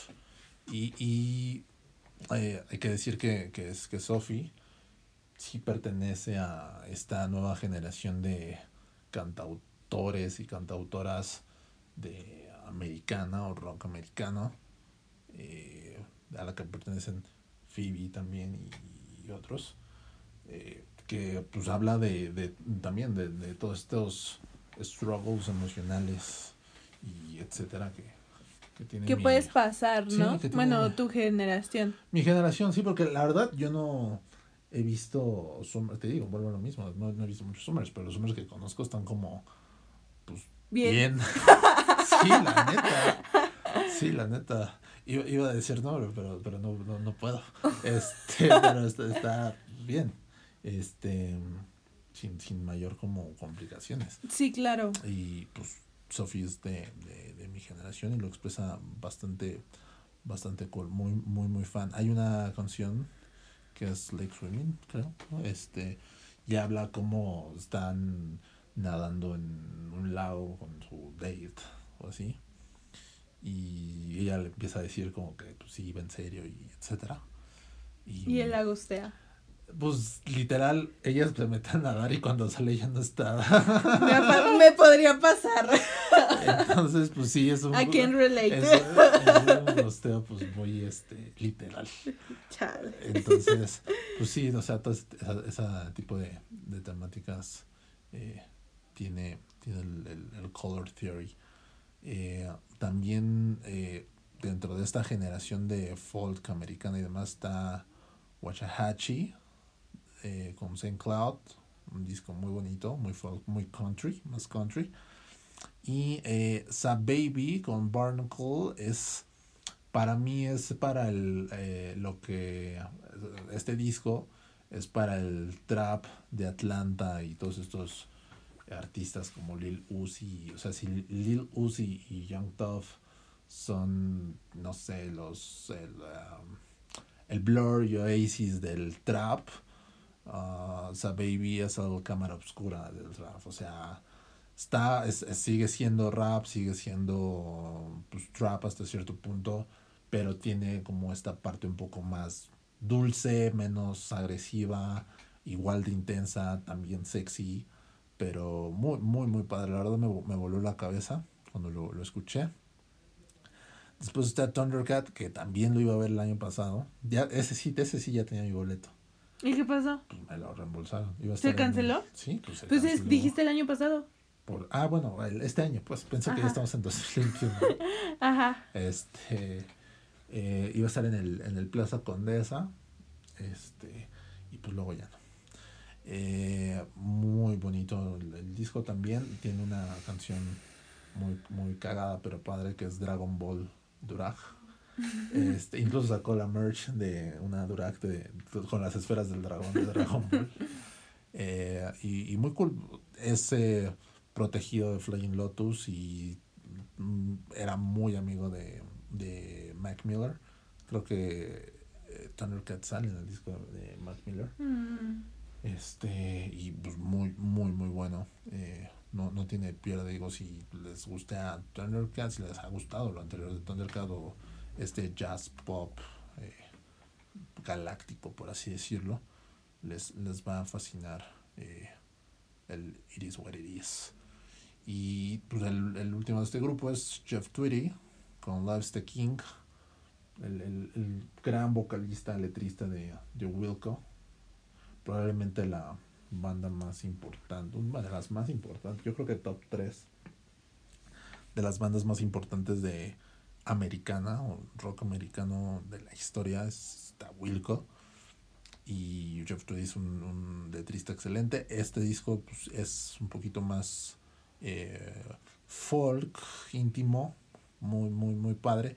Le ayuda, sus hijos ya son adolescentes, o sea, ya Jeff Tweedy ya está grande y sus hijos adolescentes ahí le, ayudan tocando guitarra y bajo. Oh, mi vida. Sí. Afortunadamente y cagadamente lo vi eh, con Wilco a principios de este año. Fue eh, el primer disco, el primer disco, el primer concierto del año que fui. Ya hace un año, o sea, fue lo vi, los vi en enero. Este después a quién vi. Después vi a Luis y ¿Y ya? Luis C.K. y bueno, vi el performance de. No es. Eh, ¿A quién A Sasami, creo. En departamento y después eh, vi otro performance en, en departamento de For Real y después el festival normal y ya. que fue medio eh, agridulce lo del festival normal porque sí, ah, Sí, sí, sí, vi, sí, bueno, vi, me contaste y todo. En Twitter. Todos, bueno, todos estaban en Twitter. Sí, es que. Mentando madres. Es que se pasaron de cabrones. Canceló el Flying Lotus, literal. O bueno, ellos dicen que les canceló una, un, este, un día antes, o sea, el viernes. El festival era sábado y les canceló el viernes. Pero ya lo habían hecho otras dos veces con otros artistas en, en ediciones anteriores. Entonces, sí, o sea, cuando pasó eso, o sea, fui al festival. Eh, pues ya vi, iba, estuvo TCM Cake, que me gustan mucho. Eh, me compré ahí mi, mi playera de Juan Gabriel. Muy, muy cool. Este, vi a Juana Molina. Y ya literal, o sea, ya, no sé, a las nueve ya estaba como en casa o así. Este, y literal, ese mismo día en la noche se está organizando la gente para meter como demanda o así con Profeco. De hecho, se mandó un escrito con Profeco. Sí, claro. te dije, No, eso no me dijiste. Bueno, pero o sea, se mandó escrito con Profeco y todo el pedo. La bronca es que a, a, la siguiente semana o el siguiente lunes ya empezó el desmadre de la, de la cuarentena. Y pues, María Madre. Este, pero sí, estuvo pues agridulce este, ese pedo porque pues vi a Cake, tuve la mi playera de, de, Juan Gabriel en el, en el stand de este diseño que estaba ahí.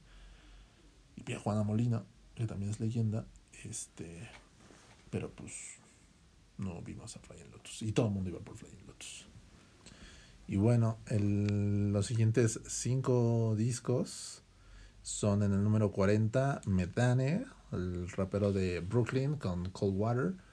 En el 39, el, siempre bueno Sofjan Stevens con The Ascension. En el 38, la señorita o señorito o señorite, más bien. Arca con Kikai. Eh, después Live con Couldn't Wait to Tell You. Y en el 36, Eve's Tumor con Heaven to a Tortured Mind. Eh, ¿A ti te gusta Sufjan Stevens? Eh... ¿O no, no, no, lo, no has escuchado suficiente para tener una opinión sobre él?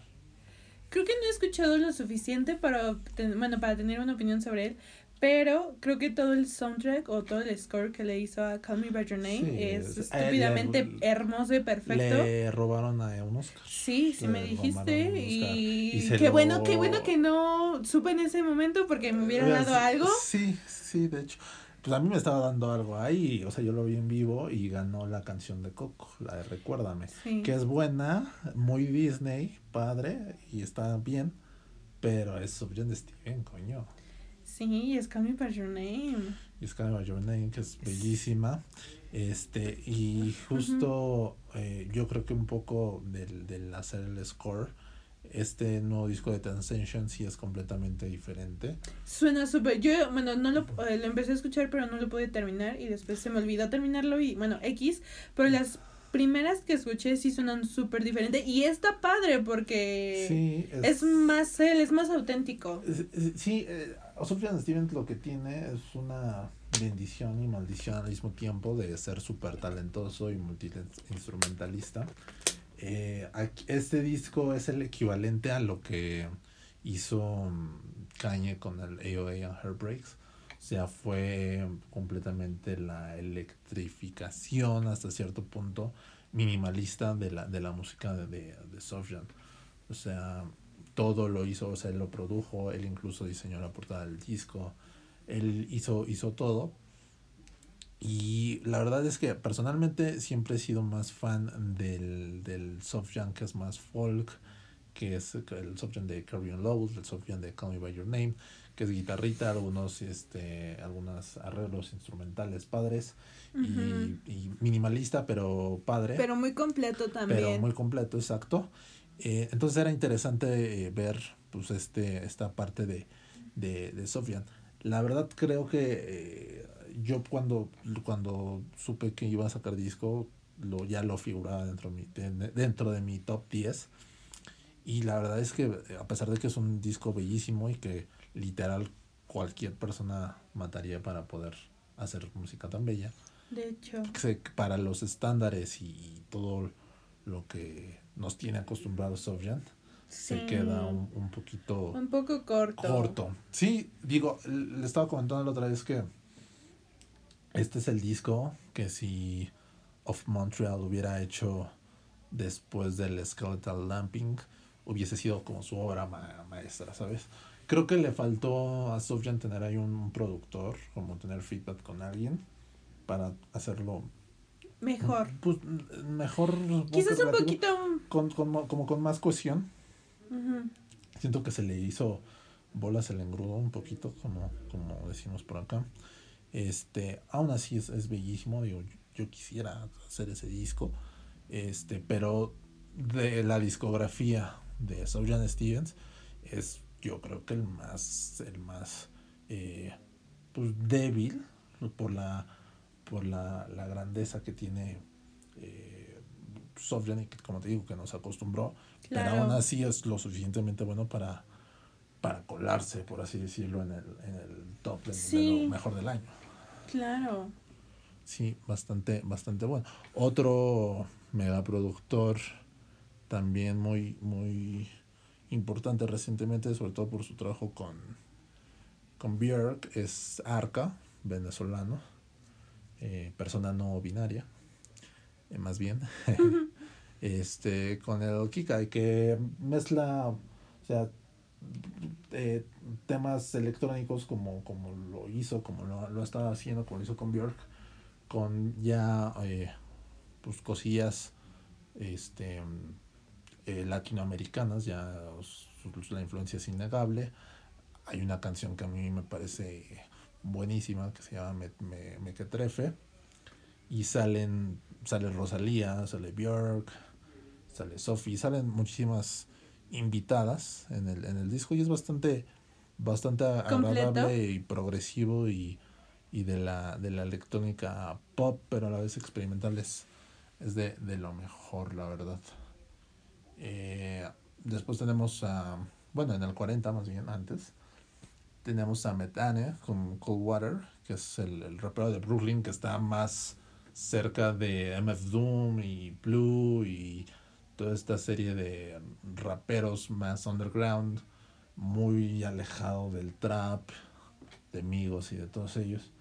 Y los beats pues, son ciertamente un poco low-fi, pero el disco es buenísimo, dura para mí pues, relativamente poco ¿Cuánto dura? Se, y se disfruta, se disfruta bastante. Como 40 minutos. Poco.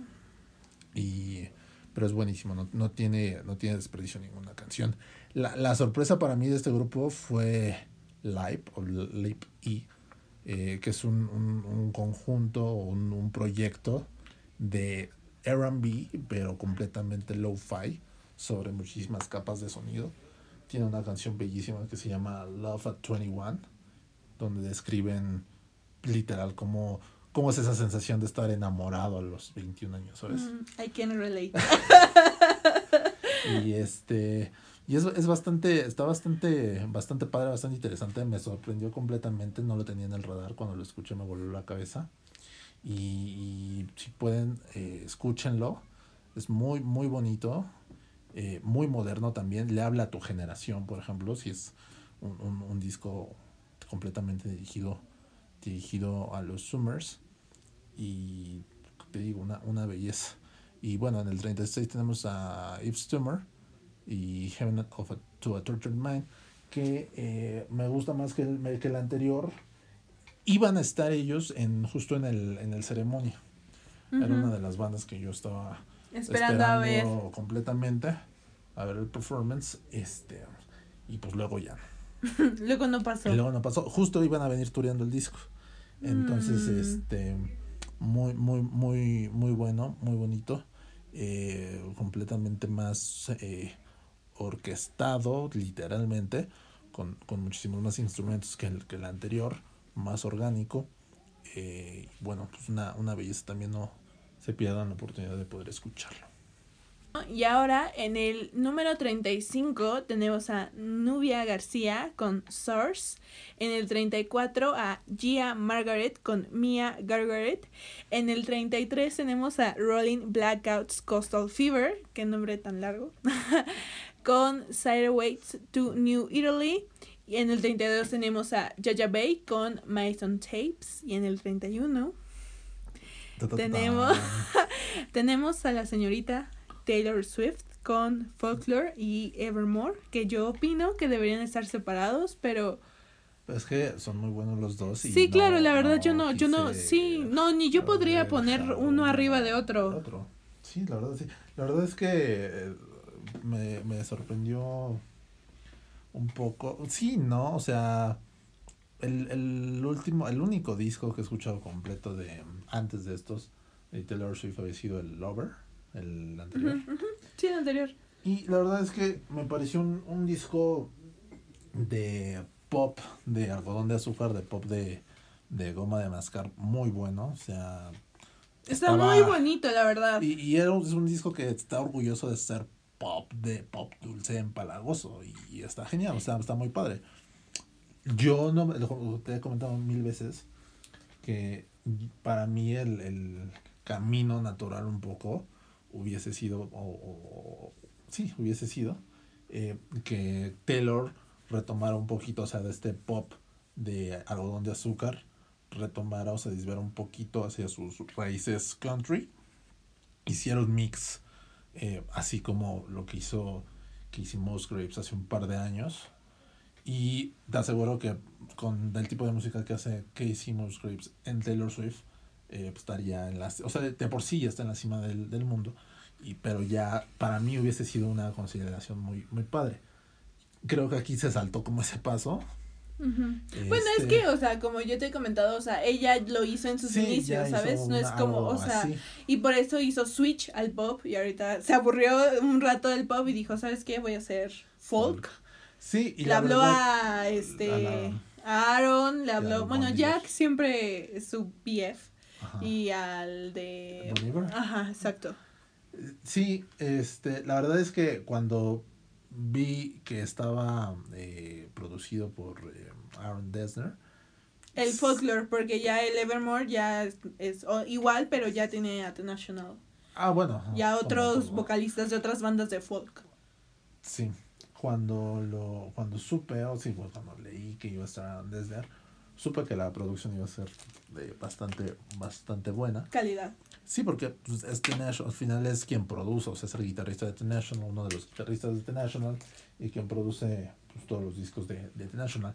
Eh, Folklore, la verdad es que en la primera escucha me pareció, aparte de, de, muy, muy bonito, me pareció también que sonaba como outtakes. Algunas canciones, sobre todo las que produjo Aaron, que sonaban como outtakes del último disco de, de The National, del It's, eh, I Am Easy to Find, o del Alligator, o del em, Boxer de The National. O sea, son como canciones, a lo mejor, no sé. Yo estoy, estoy, estoy, hablando por hablar, o sea, solamente de, de escuchar. Perdón. Eh, como canciones que... Pudieron haber estado, ¿no? Ajá, exacto desechado hasta cierto punto, omitido por falta de espacio en el disco y que se volvieron a... sí, que Aaron le dijo a Taylor, mira, tengo este track, ¿qué te parece? Si fuera así, no me sorprendería porque están, están muy tenacious, Y la verdad es que me sorprendió la eh, calidad con, con la que, aparte de la producción, con la que Taylor interpreta o interpreta más bien las canciones de, folklore. Eh, no, no, no esperaba, no lo esperaba. Creo, Nadie. Creo que con esto se consolida ya como la única competencia seria, artísticamente sobre todo, y a nivel de alcance también, de Beyoncé como las reinas de el pop mundial, tiene estadios, cabrón.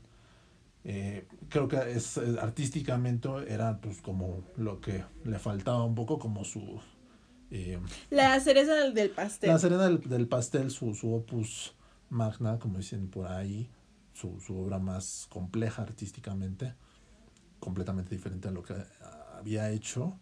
Y, jamás pensé, si me hubieras dicho hace unos años que estaría poniendo a Taylor Swift en mi lista de lo mejor del año, no te hubiera creído, ¿sabes?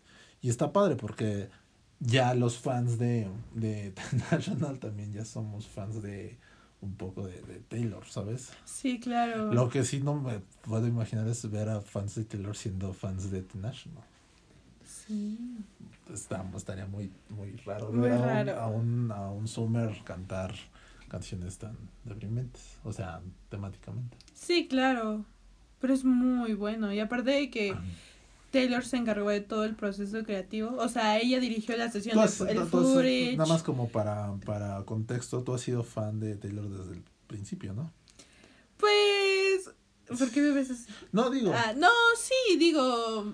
Yo me acuerdo, yo la conocí por ti. No, bueno, sí. pero not really. O sea, tú, o sea, yo te, o sea, yo la o sea, creo que mi primera. Yo la vi en una revista del. pero, pero yo ya antes la había conocido porque salió en la película de Hannah Montana. Ah, bueno. Ajá. Pero, o sea, yo, o sea, yo la vi y, o sea, yo recuerdo que fue como que, ah, Taylor Swift. Y después como que tú me dijiste y, o sea, como que me hiciste comentario, oye, ella es buena whatever, ¿no? O tiene, o sea, tiene futuro, whatever, lo que sea. y ya, y yo después, este, escuché el Fearless, después escuché una y otra canción del Speak Now, y después el Red es muy bueno, que, o sea, chismes, rumores, se lo dedicó a, este, no, a ah. Jake, Jim, Jake Gyllenhaal. Ajá, ah, sí. Este, y el, ya el otro, los que siguen a Harry, bueno, X, demasiado contexto. Perdón. este, pero sí, digo, al final del día siempre me he sentido un poco... Cercana. Sí, a sus lyrics. Es muy buena. Compositora. Demasiado. Es muy buena.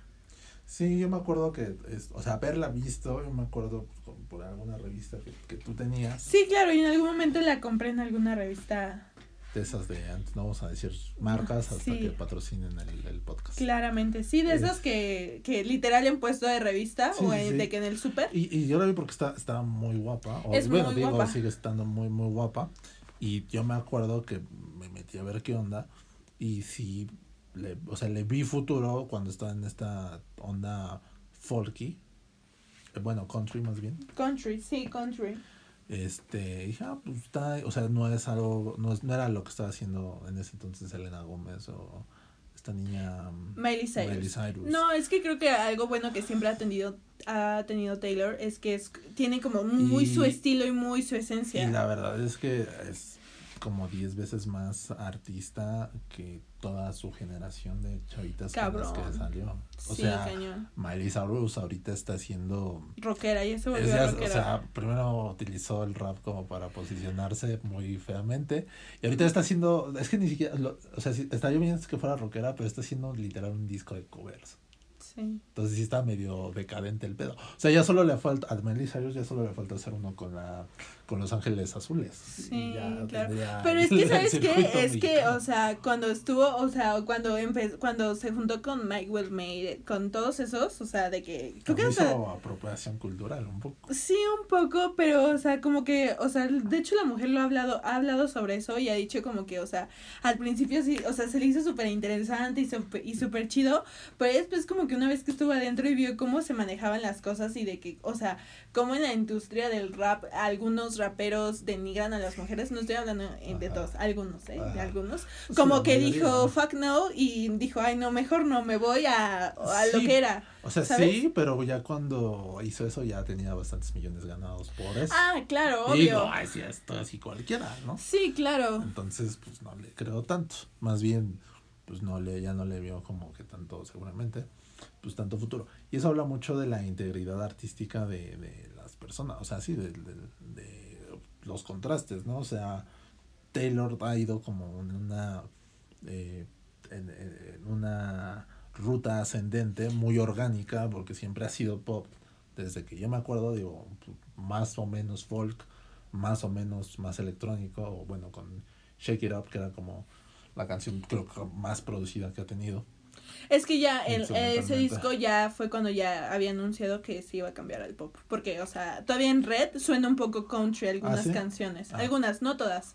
Porque algunas sí suenan un poco ya electrónicas, o sea, ya más que este arreglos. Ajá, sí, claro. Pero ya en el siguiente ya dijo. Sí, fue, fue, eh, bueno, ha sido y está siendo pues eh, natural y orgánico. Está, le pasó a Beyoncé también cuando cuando este pasó del eh, Miss Mimi, que es el que trae la de Auto Single Ladies, al Ford, que es donde produjo muchas canciones Kanye, donde le empezó a escribir Frank Ocean, al Beyoncé, donde fue puta completamente la reinvención artística de Beyoncé y que la lanzó para mí como la más grande estrella pop que hay. Eh, y luego el, el Lemonade, que ya fue más personal que yo lo compararía supongo un poquito con el folklore que también es personal en temáticas y pero a la vez universales.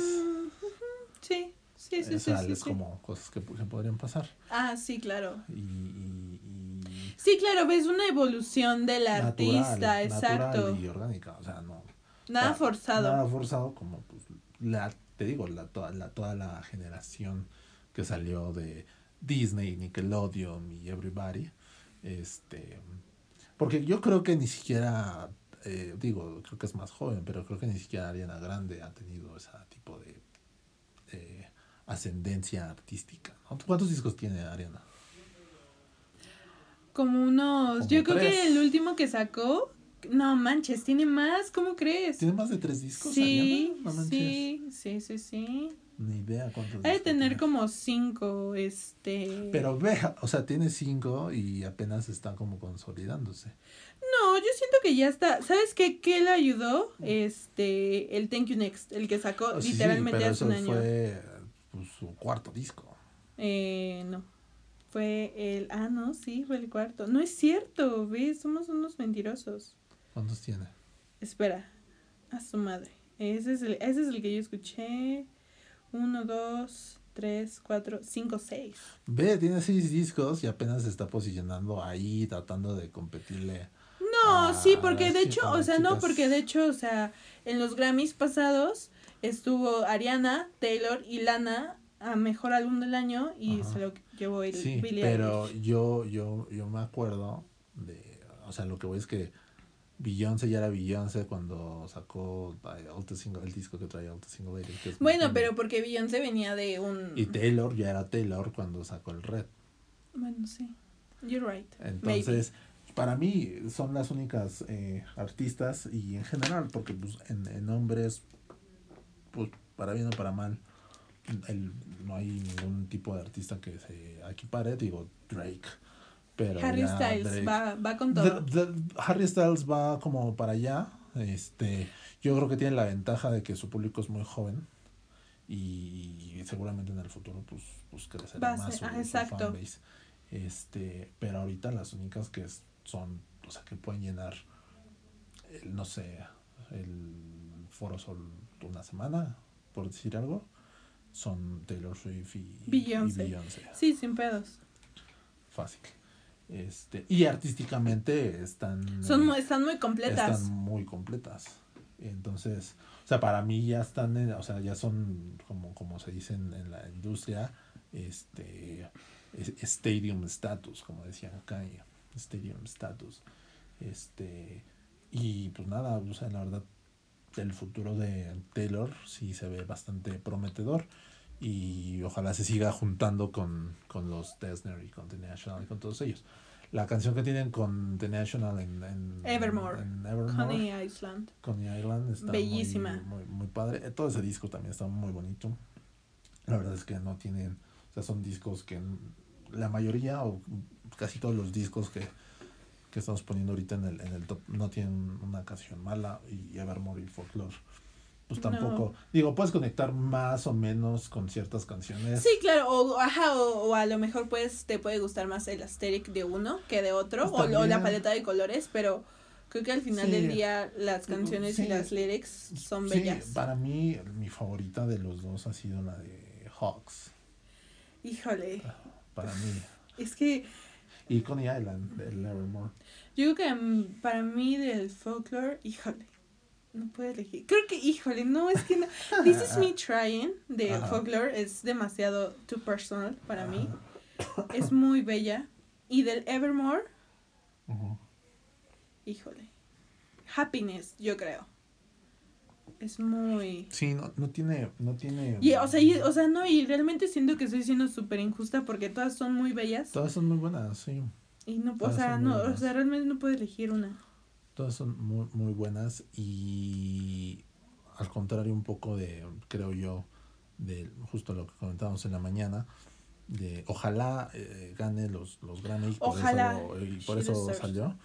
Este y es como un poco el, el opuesto de Billie Eilish, ¿no? Que es trae toda la masa, es un Billie Eilish es un producto de literal la industria eh, de la música, o sea, sus papás, según recuerdo, pues, trabajan o trabajaban, no sé, tienen ahí como contactos en, en la industria y pues invirtieron una cantidad fuerte para crear este personaje y las producciones y así. Y Literal. Digo que al final del día, hasta cierto punto, hay que reconocer que Billie Eilish sí tiene cierto talento, igual su hermano. Tiene, voz y así. Y tiene producción. Exacto, o sea, eh, hay que ver a Billie Eilish sin su hermano.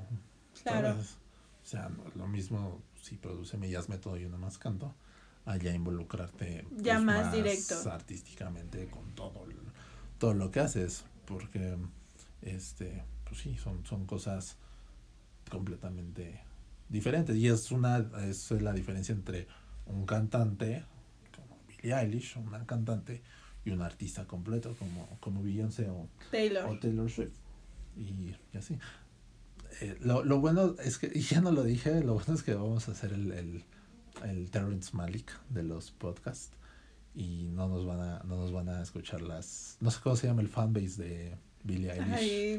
no, ya sé que tampoco, pero digo, las, las, las fans de Billie Eilish nos van a escuchar y no nos van a a cancelar. Ay, sí, porque pero, pero bueno, este, dentro de ese mismo grupo, después de nuestro especial de Después de nuestro especial de Taylor Swift, este, um, tenemos a, también a Novia García, que hace jazz con, con eh, también ritmos eh, latinos eh, y pues bailables también, muy experimental pero muy, o sea, muy padre dentro del mundo del jazz, muy, muy fresco. Hay una canción que se llama La cumbia me está llamando, que es bellísima.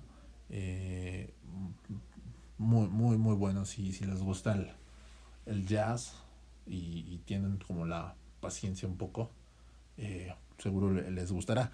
Otro de mis favoritos fue Gia Margaret eh, que es un, disco pues, 90% instrumental, piano, algunas bases, drums chiquitas, casi nada. Eh, muy también contemplativo, o sea, de esos discos que te pones como para tratar de poner la mente en blanco y no pensar en nada y, pasa, ¿no? Eh, Rolling Blackout Coastal Fever es de las pocas bandas de rock o bandas, bandas, o sea, bandas de guitarra, batería, bajo y, y vocalista que me que todavía me pueden llegar como a aprender o a gustar, ¿sabes? No sé si, si, lo has notado, pero ya cada vez es como menos eh, eh, seguido, menos constante que haya pues, este tipo de, de artistas. Incluso en el Super Bowl. O sea, antes solo ponían bandas de rock en el medio tiempo. ¿Y la otra vez a quién pusieron? A... ¿A quién? ¿El año pasado? Ajá. A J-Lo con Shakira. Con Shakira. Y ahora van a poner a The Weeknd. Oye, pero si viste la. Bueno, o sea, fue un tweet. La neta no sé si sea cierto o no, pero yo creo que sí.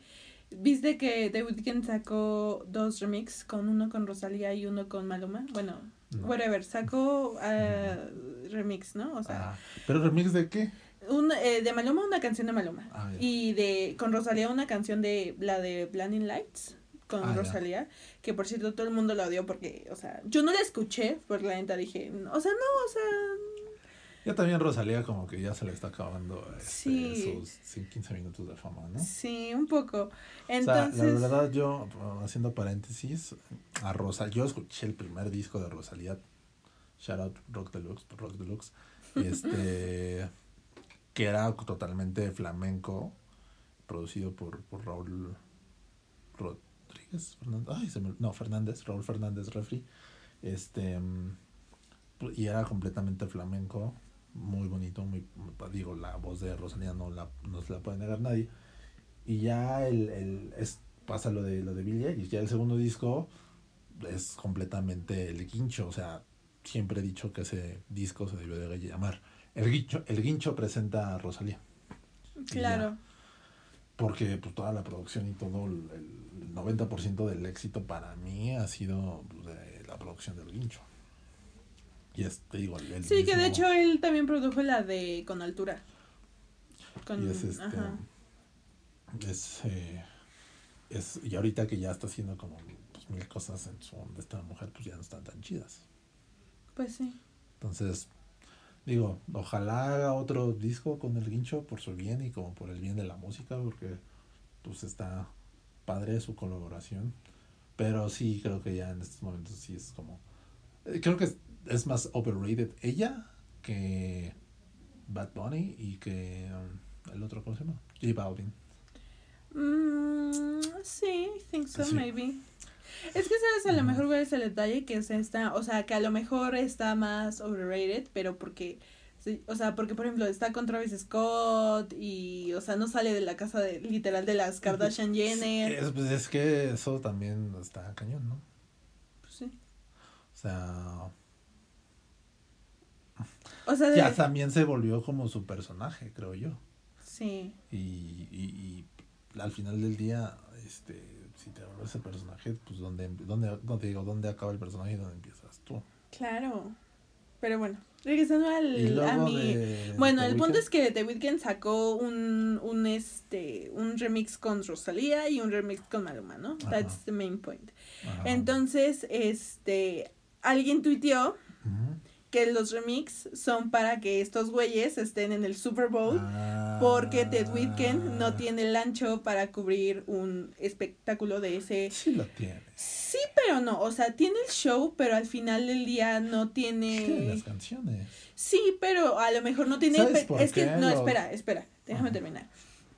Entonces, para que le levanten un poco el show, porque, o sea, como que sus canciones de The Son Weeknd. tempo. Ajá, exacto. Entonces, y, compararon lo mismo, ¿no? Digo, compararon las la vez que creo que estuvo Coldplay o Bruno Mars. Coldplay con Bruno Mars y Beyoncé. Ajá, y que literal le hablaron a, Brillo, a Beyoncé y a Bruno Mars de que, oigan, ayúdenle a levantar el show a este güey porque... Y es que ahí es pues, medio complicado porque lo, lo que me suena a mí con eso de Rosalía y Maluma, si es que es cierto, es para, una para el, y la principal para el mercado latino y para el mercado joven, porque ya también los ratings de la NFL están de la chingada, más este año. Entonces, sí pones a The Weeknd, pero pues también jalas como la audiencia latina para que los pueda ver. Este, o sea, puede, o sea, tú es una teoría de alguien de Twitter así random. no me sonaría. Sí, y a mí, o sea, y a mí tampoco no me sorprendería, la verdad. Pero, o sea, siento que, o sea, siento que pudiendo poner a, a un artista completo, yo creo que. Taylor Swift, por ejemplo, en un Super Bowl quedaría genial. Ah, sí, te dije hace un año, creo. No me que deberían de poner a Taylor Swift. Deberían de poner a Taylor sí, o sea. Cuando sacó Shaggy Up, debían poner a Taylor Exacto. ¿Con, ¿Con esa? Con esa ya. Se lleva el, super, el medio tiempo. Sí. Pero, pues. No sé si supiste, bueno, o si te platiqué más bien. Este, cuando hicieron el, el Super Bowl en el nuevo estadio de los 49 de San Francisco, le propusieron a Metallica, que son de San Francisco, tocar en el medio tiempo y habían dicho que sí. Y después le dijeron, ay, pero tienen que cantar con alguien más. No, no se supo nunca con quién, o sea, que a quién querían meter la NFL, pero pues Metallica los mandó a la Pues obvio, obviamente. al final del día creo que tienen el ancho para... Y estando en San Francisco, ¿no? Cuando fue el de Minnesota, estuvo Prince, que para mí ha sido el... Ese y el de Beyoncé han sido yo creo que... El, y el de YouTube del 2001 han sido de, los, mejores, de los o sea de los recientes los mejores el de Prince no tiene madre. Este lo que le reclamo o el único reclamo que puedo tener a Beyoncé hablando de, del Super Bowl es que se prestara como para lo de Coldplay y Bruno Mars. Sí. Sí se vio pues, medio más bien pues bastante gacho. De hecho creo que ese ese Super Bowl fue el de San Francisco. Fue el cuando lo querían. Sí creo que estoy casi seguro que fue cuando cuando en teoría iba a estar Metallica Creo, no recuerdo. Pero bueno, este, ya, ya veremos que, ya reseñaremos. El episodio el show de Super Bowl, del, medio tiempo. De, de, de estos de, de Weekend. Estos pues sí, digo, sí, sí están todos. Oye, pues pero qué mal plan, ¿no? O sea, yo no entiendo para qué, o sea, ¿para qué te vas a jalar a alguien como Ted Whitken que al final del día tiene la voz y quieras o no tiene el espectáculo? pero, ajá, sí, tiene los números y para qué le vas a, o sea, o sea, no porque no quiera a Maluma o a Rosalía, o sea, whatever, o sea, pero yo no entiendo para qué lo, o sea, no lo dejas brillar solo, ¿sabes? Pues es que te digo, o sea, quieren jalar a la audiencia latina porque al final del día pues, son las pistas y la, los medios y la NFL sobre todo pues se mantienen de, de números. de números de que entre más gente los vea pues más felices sus patrocinadores y más dinero les dan. Claro. Y pues ya. Y ya continuamos con el este grupo de cinco después de nuestro especial del Super Bowl eh, Jojo Bay con los Madison Tapes que es eh, R&B super low-fi eh, guitarrita, voz y literal una, una grabadorcita. Está bien padre porque tiene bastantes skits e interludios de, de uh, Bay platicando como con sus amigos y filosofando un poco eh, sobre la vida y, y, demás. También es un, un, disco muy millennial que habla pues de todos estos eh, struggles por los que pasa mi generación en el tema, pues sobre todo emocional, ¿no? O sea, esta inestabilidad que te provoca pues el mundo en el que estamos viviendo todos. Y así, muy muy bueno, si pueden escúchenlo también. Pero bueno, en el seguimos con el conteo y en el 30, en el número 30 está Washahachi con St. Cloud, Sa Baby en el 29 con Barnacle, el buenísimo de Thundercat con It Is What It Is en el 28, en el 27 está Soccer Mommy con Color Theory y en el 26 está el disco solista o el nuevo disco solista de Jeff Tweedy, vocalista de Wilco, con Love is the King. A ti, ¿tú, tú no has escuchado bien, bien a Soccer Mommy, ¿o sí? A pesar de que en repetidas ocasiones te sugerí que lo hicieras. No, es que, ¿sabes qué? El problema fue que me dijiste que la escuchara después de... O sea, me, o sea, en su momento me dijiste, oye, escúchala. Y dije, ah, sí, sure. O sea, pero dije, sí, después, ¿no? Como siempre, como, como yo siempre. este, y ya después... Después, ¿qué pasó? Ah, después cuando me volviste a decir, ya había salido Folklore de Taylor Swift ah. y pues no. Ya no tuviste tiempo. Ya no tuve tiempo, después salió el de Ariana Grande, ya no tuve tiempo. Después, ¿cuál salió? El de Georgie. Ah, no hablemos de eso, por favor, porque, híjole.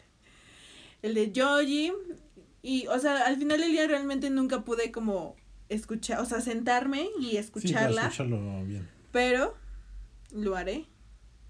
Sí, la verdad es que soy súper fan de Sophie, que es de pues, Soccer Mommy.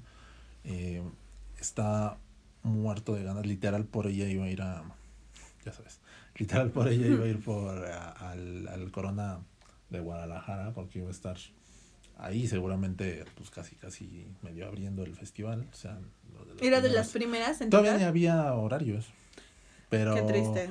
O sea, en el póster estaba como hasta abajo. Ya sabes. O sea, como los de hasta abajo siempre ahora casi, ¿no? Este, y los de arriba cierran. Y ajá. Ese día creo que iba a cerrar Strokes o Kings of no sé.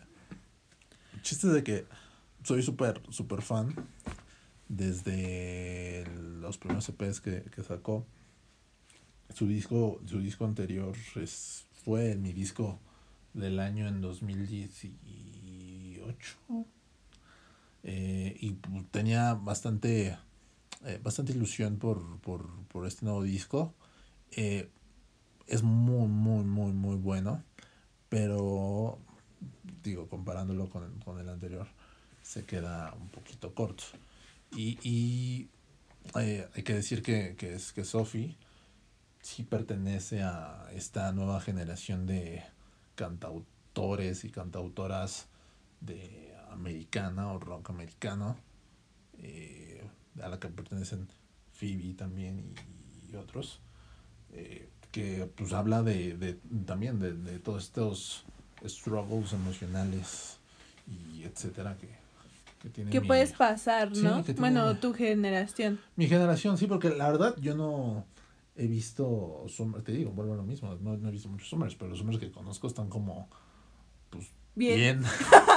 Sí, la neta. Sí, la neta. Iba, iba a decir nombre, pero, pero no, no, no puedo. Este, pero está, está bien. Este, sin, sin mayor como complicaciones. Sí, claro. Y pues Sophie es de, de, de mi generación y lo expresa bastante, bastante cool. Muy, muy, muy fan. Hay una canción que es Lake Swimming, creo. Este, y habla cómo están nadando en un lago con su date o así. Y ella le empieza a decir como que pues sí, va en serio y etcétera. Y, y él la gustea. Pues literal, ellas se meten a nadar y cuando sale ya no está. me, podría pasar. Entonces, pues sí, es un. I can relate. Es, un gusteo, pues muy este, literal. Chale. Entonces, pues sí, o sea, todo ese, esa, tipo de, de temáticas eh, tiene, tiene el, el, el color theory. Eh, también eh, dentro de esta generación de folk americana y demás está Wachahachi eh, con St. Cloud, un disco muy bonito, muy folk, muy country, más country. Y eh, Baby con Barnacle es, para mí es para el, lo que, este disco es para el trap de Atlanta y todos estos artistas como Lil Uzi, o sea, si Lil Uzi y Young Tough son, no sé, los, el, um, el Blur y Oasis del trap, uh, Baby es el cámara oscura del trap, o sea, está, sigue siendo rap, sigue siendo pues, trap hasta cierto punto, pero tiene como esta parte un poco más dulce, menos agresiva, igual de intensa, también sexy, pero muy, muy, muy padre. La verdad me, me voló la cabeza cuando lo, lo, escuché. Después está Thundercat, que también lo iba a ver el año pasado. Ya, ese sí, ese sí ya tenía mi boleto. ¿Y qué pasó? Pues me lo reembolsaron. ¿Se canceló? sí, pues se Pues dijiste el año pasado. Por, ah, bueno, este año, pues pensé que ya estamos en 2021. Ajá. Este, eh, iba a estar en el, en el Plaza Condesa, este, y pues luego ya no. Eh, muy bonito el, disco también, tiene una canción muy, muy cagada pero padre que es Dragon Ball Durag. Este, incluso sacó la merch de una Durag de, con las esferas del dragón de Dragon Ball. Eh, y, y, muy cool. Es protegido de Flying Lotus y mm, era muy amigo de, de Mac Miller. Creo que eh, Thundercat sale en el disco de Mac Miller. Mm. Este, y pues muy, muy, muy bueno. Eh, no, no tiene piedra, digo, si les gusta Thundercat, si les ha gustado lo anterior de Thundercat o este jazz pop eh, galáctico, por así decirlo, les, les va a fascinar eh, el It Is What It Is.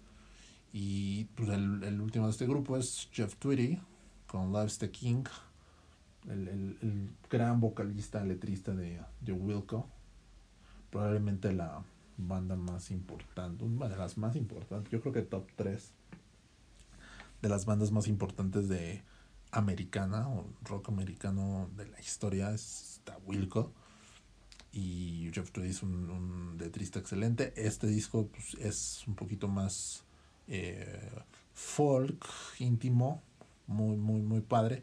Le ayuda, sus hijos ya son adolescentes, o sea, ya Jeff Tweedy ya está grande y sus hijos adolescentes ahí le, le, ayudan tocando guitarra y bajo. Oh, mi vida. Sí.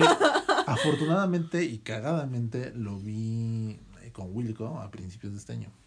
Fue eh, el primer disco, el primer disco, el primer concierto del año que fui. Ya hace un año, o sea, fue lo vi, los vi en enero. Este después a quién vi. Después vi a Luis y ¿Y ya?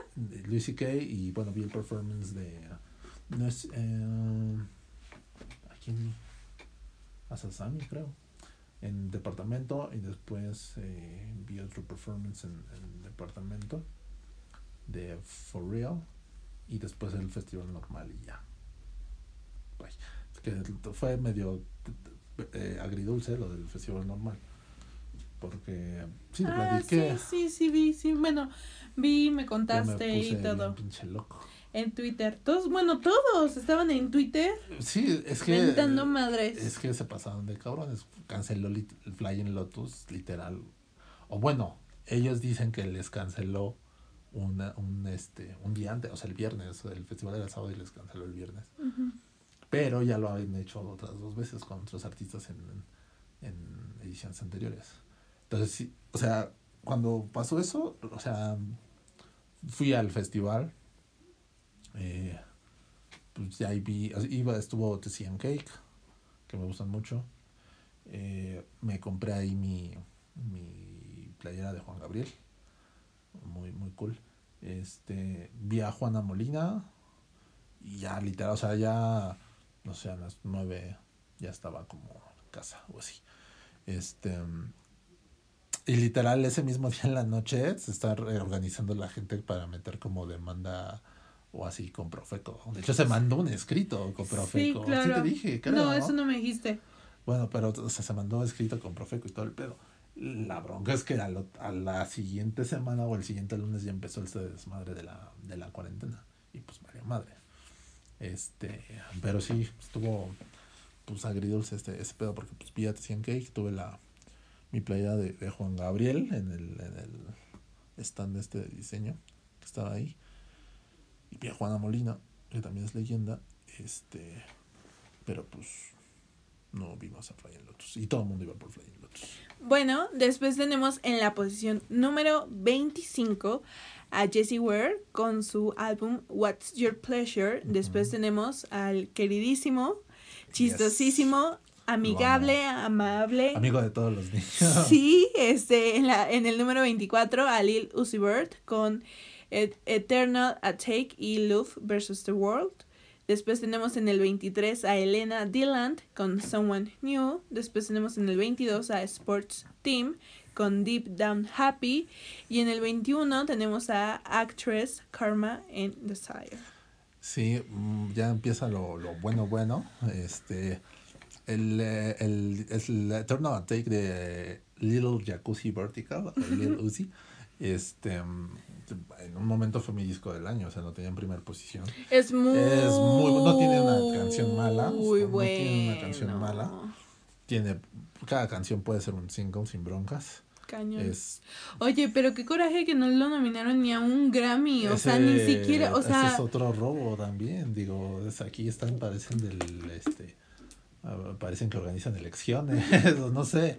Eh, está cañón porque sí, el, el, el Eternal Attack es un disco buenísimo y creo que es muy buen disco para entrarle a Lil Lucy.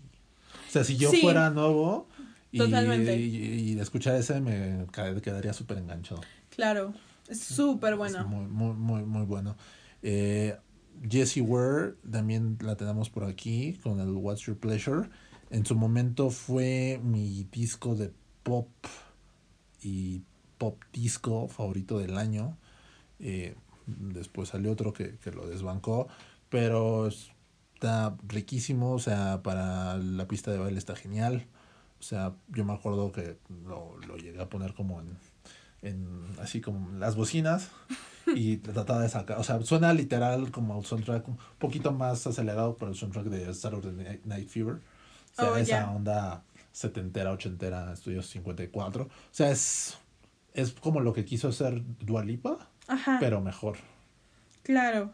O sea, es como la, la, la, la, una 10 escalones por arriba de, de lo que hizo Dualipa. A pesar de que el de Dualipa es muy bueno, este, este, este no, no, no tiene no tiene madre, como, como decimos por acá. Eh, Elena Dellan con Someone New, disco buenísimo de, indie rock, de canciones folk, eh, también perteneciente a esta nueva camada de, de cantautoras, sobre todo mujeres, eh, muy, muy, muy buenas, con canciones eh, desgarradoras y una chulada. La verdad es que no tiene una canción mala. Escúchenlo si, si no lo, Es un disco que, que voló un poquito bajo el radar. En la. Esta hay una revista, la Gold Flick Paint, que es lo más cercano que hay como en físico a Rock Deluxe, eh, pero es de Escocia. Ajá. Y ahí en, en el último tomo que, que, me llevó apenas, pues viene, viene un artículo. ¿Acerca de? Acerca de, de, de la nota, todo el proceso del disco y etcétera. Está muy, muy, muy, muy, cool. Muy cool. Eh, en el 22 tenemos Sports Team, Deep Down Happy, que es posiblemente la banda de punk rock más cool y fresca que hay ahorita. O sea, es posiblemente la banda, entre comillas, la banda nueva. Diferente. Pues la banda nueva de rock, o sea, literal de rock, rock, punk. Pues que más eh, me prende, que más me puede llegar a causar como, pues ahí sensaciones, ¿sabes? este, sí, porque ya para mí es difícil. sí, claro. a son, una viejita. Eso ya es difícil que una banda me pues una banda banda me, me cause como sorpresa. O sea, ya está, lo has visto casi todo. Sí, claro. Y bueno, en el 21 Actress, que regresa después de varios años eh, de inactividad, eh, la electrónica minimalista, cierto, cierto punto experimental eh, de, de Actress regresa, Corman Desire, buenísimo disco. Eh, el disco, este disco fue el disco favorito de Virgil Abloh. Nice. Entonces, está, tiene muchos tracks y muchos ideales para, para hacer DJ sets, de hecho. O sea, yo sí tengo como ya visualizado utilizar algunos como eh, para DJ set y eh, es mi, mi disco como de electrónica favorito del, del año. Y bueno, en el 20 eh, tenemos a Georgia con Seek and Thrills, la joven promesa y la nueva joya del, del pop electrónico en, Inglaterra. Eh, en el 19 tenemos a ya, pues ya veteranos y ya de, mil batallas. Kevin Parker y su Tame Impala con The Slow Rush. En el 18 tenemos un disco hermoso que muy triste, pero muy, hermoso. Que seguramente a, la mayoría les, les, hizo, les hizo llorar. Eh, Confirmo. Que es, el eh, Circles de, de, Mac Miller. En el 17 tenemos a, a Mary, la nueva joya de la corona del pop africano con The, Angel You Don't Know. Y en el 16 un eh, viejo lobo de mar que es Destroyer Dan Bayer eh, con su disco Have We Met. Eh, ¿Qué se siente no haber visto a Tame Impala? Horrible. Una frustración que no, no, puedo, no pude con ella por unas semanas, pero los logré superar. Digo, la verdad, o sea, para mí también fue muy triste. Bueno, pero tú ya los habías visto, yo ya los había visto, pero querías, o sea, literal, yo ya estaba, o sea, una semana antes ya estaba visualizando bailando. It is true. It is true ahí con la bola de, de estas de, de, luces. De espejo, ajá, de, con luces y el confeti y la china. Y aparte iba a estar súper bueno porque iba a estar Claro y, y MGMT. Muy completo. Iba a, ser, iba a ser como un mini festival en el foro. Entonces, creo que sí es una es de lo más triste que nos que no sí claro que sucedió de, eh, de en cuestión de conciertos y, y, y sonoramente y, y en particular el disco pues sí es muy bueno se da también para para pues este show eh, pues en vivo. O sea las ya ya eh, Kevin Parker pasó o sea en el en el último disco sí tenía pues, ya más sintetizadores y aquí ya se va completamente por, por los synths. Y, y temáticamente pues ya también habla de pues, sentar cabezas a cierto punto. O sea sí, o sea, sí sigue siendo bailable o está, tiene cosas muy bailables pero también ya está como temáticamente personalmente que pues cabeza y, y, y se nota y pues esperemos este pronto se reanuden esto de las Esperemos pronto tener un episodio hablando de cómo nos fue en el concierto. Ah, pues sí, ojalá.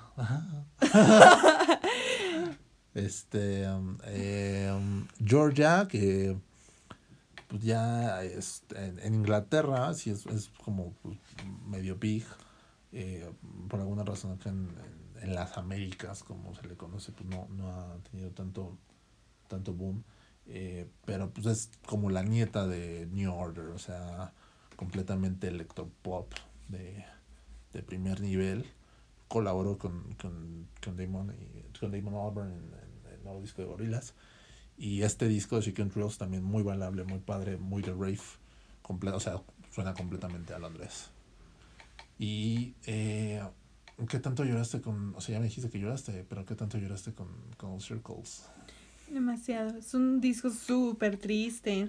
Yo recuerdo escucharlo un día, o sea, de que cuando salió, o sea, esa misma noche madrugada, me lo eché, o sea, pero fue raro porque como que solo me eché como, o sea, no, no me lo escuché completo, solo escuché como la, las primeras canciones, pero, o sea, lo escuchaba y te lo juro que tenía ganas de darle un abrazo a Mac Miller, como de que, wey, you're amazing, everything's gonna be fine.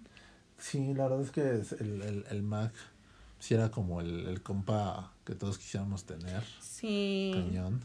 Eh, RAP. Eh, y pues dejó esta joya. O sea, salió póstumo. Eh, creo que de, su discografía es su mejor disco. Tristemente no, no vio el, pues, el éxito que, que tuvo. Que tampoco lo nominaron a un Grammy, pero bueno. cultural este, que, que tuvo es un, es un discazo que yo creo que ya pone en otra dimensión a Mac Miller. O sea, yo ya no lo veo como un artista meramente de rap o de hip hop, sino que con este disco demostró que es multidimensional. Es versátil. Exacto, que es, que es muy versátil.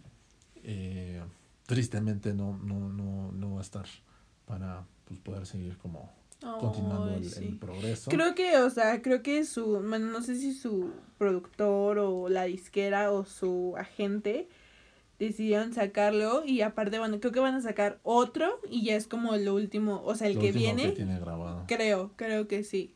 Y ya. Pues digo, mientras tenga el, consentimiento de la familia y... Ah, sí, claro. Y esté como... Pues, acuerdo, de acuerdo. De acuerdo, pues está, está bien y pues nada, se le va, se le va a extrañar y siempre... Se le extraña. Siempre, siempre vivirá en, las canciones tan, tan bellas que, que hizo en este disco como, pues como la de esta de... ¿Cómo se llama? Hands Me Down. Que yo creo que es mi favorita del disco. igual, es una de mis favoritas. Y del año también es una de mis favoritas. Bellísima canción. Que, o sea, uno no creería que es Mac Miller. De hecho, o sea, la composición y la estructura de la, de la canción si la escuchas la pura canción no te imaginas que Ajá, si alguien no te dice, oye, es Mac Miller, dices, oye, ¿qué cantante es este? Sí, totalmente. R.I.P., el buen Mac Miller. Eh, también en, en, como mencioné de, esa baby, que es como la parte sweet del trap. Amari, eh, una chica de africana del, del, del afropop, sacó un disco muy bueno que es es sexy sin ser sexoso, es bailable sin ir a mil por hora. Es, es una belleza, la verdad, el, el, el Amari eh, el, con su The Angel You Don't Know. La verdad, ya quiero que saque otro disco porque ese, o sea, son como 10 canciones, pero Está duran muy poquito. O sea, duran como media hora todo el, todo el disco. Este, la verdad, de, de las artistas para tener ahí en, en la mira. Me encantaría, moriría porque hiciera algo con, con Damon. Sería padre. Y conociendo a Damon posiblemente, ¿sabes? Eh, y bueno, Destroyer, el buen Dan Baker, eh, ya um, seguramente si nos están escuchando saben que Dan Baker es parte de The New Pornographers, Swan Lake y varios otros supergrupos canadienses, aparte de pues, tener este proyecto de Destroyer que hecho discasos a través de los, de los tiempos. Y en esta, en esta, en este año, pues no es la excepción. Se fue también como eh, Stevens y como Kevin Barker. Se fue pues para un poco lo, lo electrónico, sintetizadores y demás. Eh, por algún motivo se puso medio de moda. este y bueno, pues, el, el Have We Met es muy, muy buen pop, synth pop eh, con ahí algunas, algunas gotitas de nostalgia y de, eh, pues ir de, ese feeling retro y vintage de los ochentas. Bueno, y los siguientes son, en el número 15 tenemos a J Electronica con A Testimony, en el 14 a Freddie Gibbs, en The Alchemist con Alfredo, en el 13 tenemos a Kylie Minogue con Disco, en el 12 a Perfume Genius con Set My, Set My Heart on Fire Immediately. Y en el 11 a Kamal Williams con Wuhan. Y pues sí, es, cada vez está más cañón, o más bien cada vez... reñido el asunto. Está más reñido, exacto. Más complicado. Y este disco de J Electrónica, por ejemplo, o sea, es un disco que se tiene más de, yo creo que más de 10 años esperándolo, desde que Jay-Z lo fichó, fichó a J Electrónica para Rock Nation se estaba esperando y esperando el, el, disco de... ¿Y por qué no lo había sacado? Pues como hay cosillas personales, no estaba de acuerdo con producción, no sé. Y aparte, no tiene al estar en Rock Nation, no tienen la presión, la presión, perdón, de la disquera realmente, porque pues su compa es Jay-Z. O sea, ¿qué te puede decir? Mm. Pues sí, tómate el tiempo que quieras. Sí, do whatever you want. sí, claro. Dicen que la portada de este disco la tomó, es una foto que tomó Beyoncé de su casa en, pues no en Calabazas, pero en, la, su nueva casa acá en Los Ángeles. ¿A poco? Órale, qué cool. Estaban vacacionando. Y pues nada, o sea, la verdad no decepciona el, el disco, la, la espera valió mucho la pena no es tanto un disco completamente solo de Jay Electrónica, o sea, aparece mucho Jay-Z, o sea, mucho, pero lo, lo, lo, hace bien, o sea, sí es un muy buen complemento eh, al, al, pues, al, rap de, de Jay Electrónica. Tiene una canción que me parece pues, de las más bonitas y tristes también de, de todo el año, eh, que habla sobre pues, la, cuando se murió la mamá de, de Electrónica y, hay, una, hay una frase, una rima que dice algo así como, a veces mi, me, me pregunto si, las, si los árboles se ponen tristes cuando ven los, sus hojas caer. Y así, y así, o sea, es muy, J Electrónica es un rapero muy, muy profundo, o sea, no es, no es, no es trap ni nada de eso, o sea, es como más en la línea de, de Common, ¿no? de, de Talib Khalif y, ellos. Eh, muy, muy, con, con, líneas muy profundas y esa es una, una canción pues, bellísima. Ahí el Jay-Z tiene un coro uh, que dice, tengo mensajes en mi teléfono que nunca volveré ni contestaré de nuevo. O sea, como de las personas que ya lo vieron. Sí, está, está muy, muy bonito, muy padre, muy profundo, pero pues hasta cierto punto, pues, pues dark en ese sentido. Este, pero, pero buenísimo por el otro lado, o sea, completamente lo opuesto. Lo opuesto está Freddie Gibbs con The Alchemist, que The Alchemist Muy buen disco. Deben saber que The Alchemist fue, o es todavía el DJ de Eminem. Eminem se lo llevaba a tour y era quien le, ponía los beats. Y sí, o sea, es un discazo. Que está nominado a, a un gramo a mejor álbum de rap. De rap, si lo gana, yo creo que estaría muy bien merecido. O sea, ¿quién está? ¿Quién más está? ¿Te acuerdas? Ah, no. Pero bueno, si lo gana. Pero creo como el único que sí tiene. Como caché. El, no, el mejorcito de todos. O sea, no, o sea, no está conviniendo con un Lil Uzi o ah, con un. Sí, o sea, lo tiene en teoría fácil. Ajá, exacto, exacto, sí. Pues sí, ojalá, digo, ya de la academia de, de, de grabación nada me sorprende.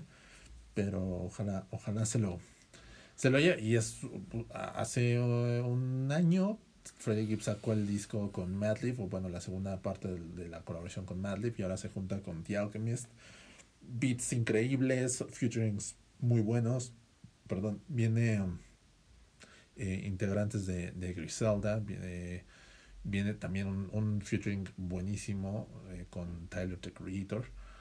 Eh, pues en la misma línea de, de Freddie Gibbs, rima sobre su pasado como drug dealer, también eh, pues, la, la, temática está de represión un poco eh, social, black, eh, black, black, Movement, referencias a cosas pop super recientes como The Last Dance, el documental de los Bulls o, ah, yes. o Joe Exotic.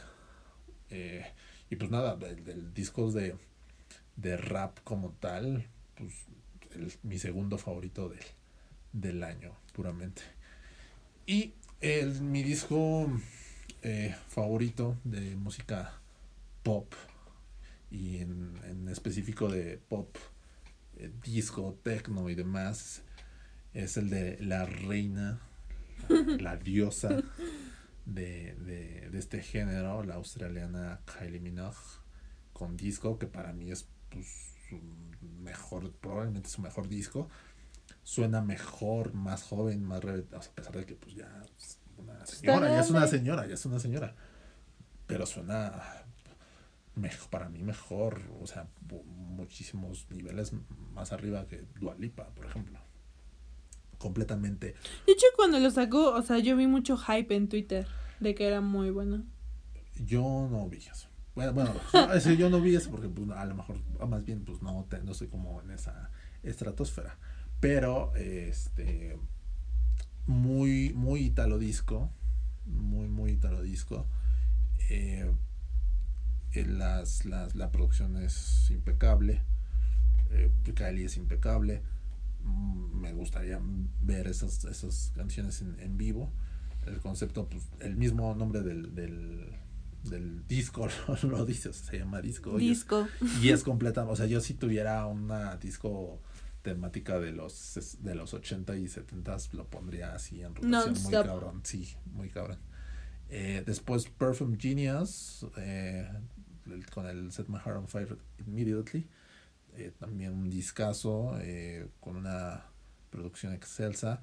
Perfume Genius tampoco sabe, creo que tampoco sabe fallar, no tiene un disco malo desde que pues, lo conozco o se dio a conocer.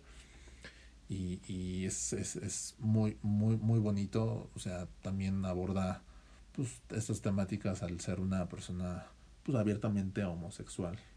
Pues también bien, va un poco implícito ahí en, en, en, pues en el, a lo largo del disco. Y eh, mi disco favorito de jazz es el que sigue, que es Kamal Williams, con el Wuhen, este productor, músico británico de ascendencia asiática, eh, que es súper eh, talentoso y virtuoso.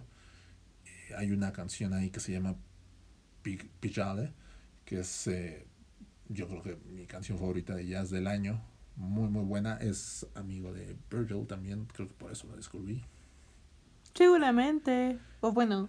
Pues sí, seguramente. Sí, seguramente. Él, él también hace. Su nombre. Es que tiene dos nombres, porque tiene un nombre eh, como registrado, por así decirlo, en, en Asia y otro nombre en Inglaterra. Y Kamal Williams es como su nombre de Inglaterra, pero Wuhan es su nombre. ¡Órale! ¡Qué cool! De su mamá. Exacto. y, con su otro, con su con el nombre asiático hace música más electrónica. O sea, este es de, de puro jazz. ¡Órale! ¡Qué cool! Lo versátil. Muy, muy versátil. Como doble personalidad. es, lo, es, lo, bueno de tener dos nombres. ya quisiera. Ah, tú tienes dos nombres. Sí. Ah, por eso lo digo. Bueno, y por fin, después de unos largos rants, eh, llegamos a los primeros 10. En el número 10 tenemos a West Saigon con Pray for Paris. Sí, el, integrante de Griselda, que es el nuevo gran grupo de rap de calle de, de malote. O sea, Griselda es un grupo que eh, incluso los mismos Wutan Clan han proclamado como lo más parecido al Wutan Clan desde Wutan Clan. Eh, y este, eh, uno de los integrantes, es West, West saca este proyecto solo con la, el diseño de la portada por Virgil y beats increíbles por, por parte de DJ Premier y, y no, perdón, de Beat Rock. Este, y con featurings también muy buenos. También sale Freddie Gibbs, también sale Tyler the Creator. Yes. Este, es muy bueno. Y pues sigue la, la línea de, de, Griselda, o sea, esta, este rap de calle, de, de capo, de droga, que habla de, de, pues básicamente los excesos, peligros, anécdotas y, y todo esto que, que conlleva esa vida. Y la verdad es que pues, igual es un disco que se te pasa en un parpadeo de, lo bueno que es. Y muy, muy, muy bueno. Mi disco favorito de, de, rap como tal del año. Después en el 9 pues está Fiona Apple con su Fetch the Bolt Cutters. Que pues, de Fiona y de este disco en particular pues queda muy poco que decir que no se haya dicho. O sea, es como el regreso triunfante de, de, Fiona, una artista por demás talentosa, mm, influyente desde pues, finales de los noventas, ha pasado pues, por muchas cosas también. Y es un disco que también creo que tuvo mucho mucho boom mucho eh, pues sí, mucha eh, praise por parte de, de la gente porque también es como una esta voz que se le da a la mujer Fiona funge como esta voz que se le da a la mujer en estos tiempos literal tan, tan complicados y que, expresa muchas cosas que pues pasan la, las mujeres en, en estos eh, tiempos tan complicados. En el número 8 tenemos a Wizkid con Made in, in Legos. Así es, Wizkid que es eh, pues, lo más cercano, o más bien es el equivalente a, no sé, Justin Timberlake o el mismo Bieber, me refiero en cuanto a popularidad, el mismo Drake de Nigeria, la más la estrella más brillante de, del, del afropop y del niger pop eh, con este um, disco Made in Lagos. Muy bueno, muy tropical, muy rico, excelente para escucharlo con calorcito, echándote un mojito y así. Eh, nada, o sea, el afropop puro, eh, canciones buenísimas.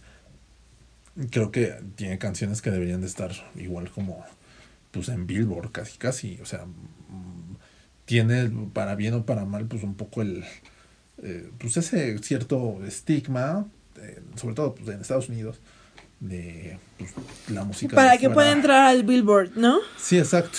O sea, tiene, y es muy grande en, en, en Londres por obvias razones. O sea, en, en, este disco tiene una canción muy buena también, otra canción muy buena con, con Skepta. Y por y eso ha hecho que se vaya haciendo como... Que tenga más, alcance. Yo lo conocí por Skepta hace muchos años. Yo por Drake. también con Drake. Tiene, tiene canciones. Entonces es mi, mi disco de, de música africana favorito del, del año. Muy, muy bueno. Eh, y pues nada, escúchenlo. Por favor. Este, en cuanto puedan, sobre todo si es un día caluroso y, rico. Y rico. Eh, en el séptimo lugar tenemos a Moses Subney con Gray, el disco doble que, que sacó ahí por la primera parte del año, como no me acuerdo la fecha. Eh, pero Moses Subney es un artista que eh, pues polifacético, yo creo que es lo más cercano que tenemos a Bowie y, por muchas cosas, eh, aparte del, de, este tema musical y, demás, lo que representa como, como artista que no se proclama sobre pues su eh, ¿cómo se dice? identidad su identidad sexual o así es, es, es, increíble. Tiene una canción que yo creo que fue muy famosa, eh, bueno, dentro del, del, círculo, por así decirlo, que es la de Polly, que es muy, muy fuerte, pero muy honesta. Y tiene una, tiene una lyric que dice, eh, I'm just your Friday dick. Oh. sí. Y habla también mucho a, pues a, a mi generación. Es, es, muy generacional. Yo creo que va a ser el, el Bowie de, de nuestra generación hasta cierto punto. Bueno, en el número 6 tenemos a tres jóvenes. Sí, es el, el proyecto conjunto de tres estrellas de, de la escena londinense. Que es Skepta, Chip en Young Arts con Insomnia. Con Insomnia Discaso. Buenísimo. O sea, yo creo que es de los mejores del año. Bueno, está en el 6, obviamente. Pero es muy bueno. Sí, la verdad es que eh, yo estaba un poco, eh, ¿cómo se dice? Escéptico. O sea, me emocionaba por Skepta, obviamente. Pero dijiste, ah, me... Dije, ah, pues vamos a ver. Porque a John Gatz no lo, no lo, no lo conocía. Chip sí, pero poco.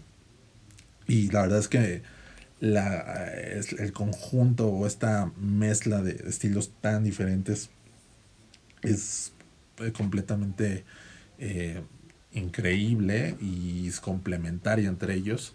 O sea, los tres representan diferentes tipos de escenas y cosas que suceden, han sucedido, están sucediendo en la escena londinense. Eh, o sea, Skepta es el amo y señor del grime.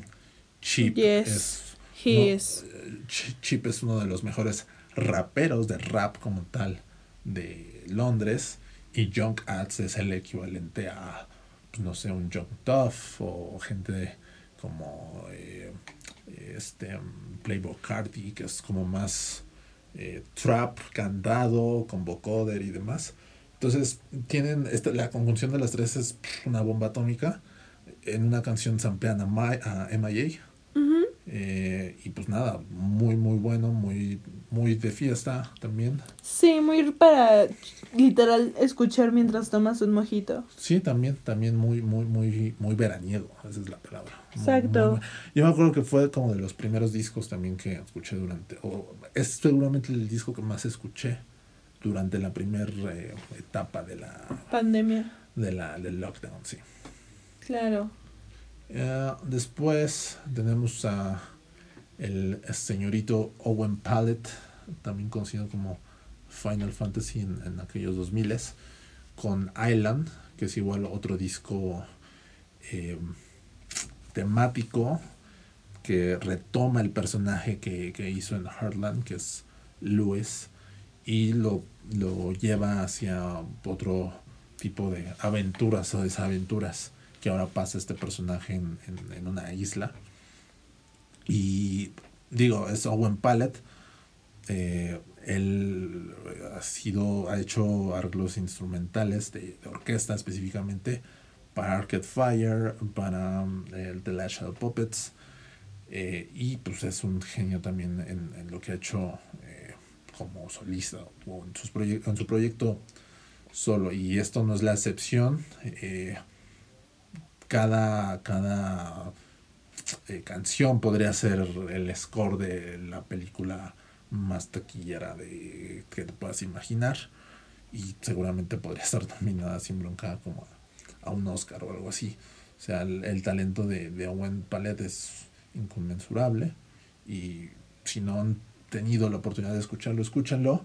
Sobre todo escúchenlo eh, como en un, en un setup que sea como para escucharlo detenidamente con, buenos audífonos o buenas bocinas porque pues, se trae una orquesta completamente y, y disfrútenlo. O sea, es, es, uno de los muchos artistas que quiero ver en vivo, justo por eso. O sea, me imagino un Owen Palette con la Orquesta Nacional de México o algo así.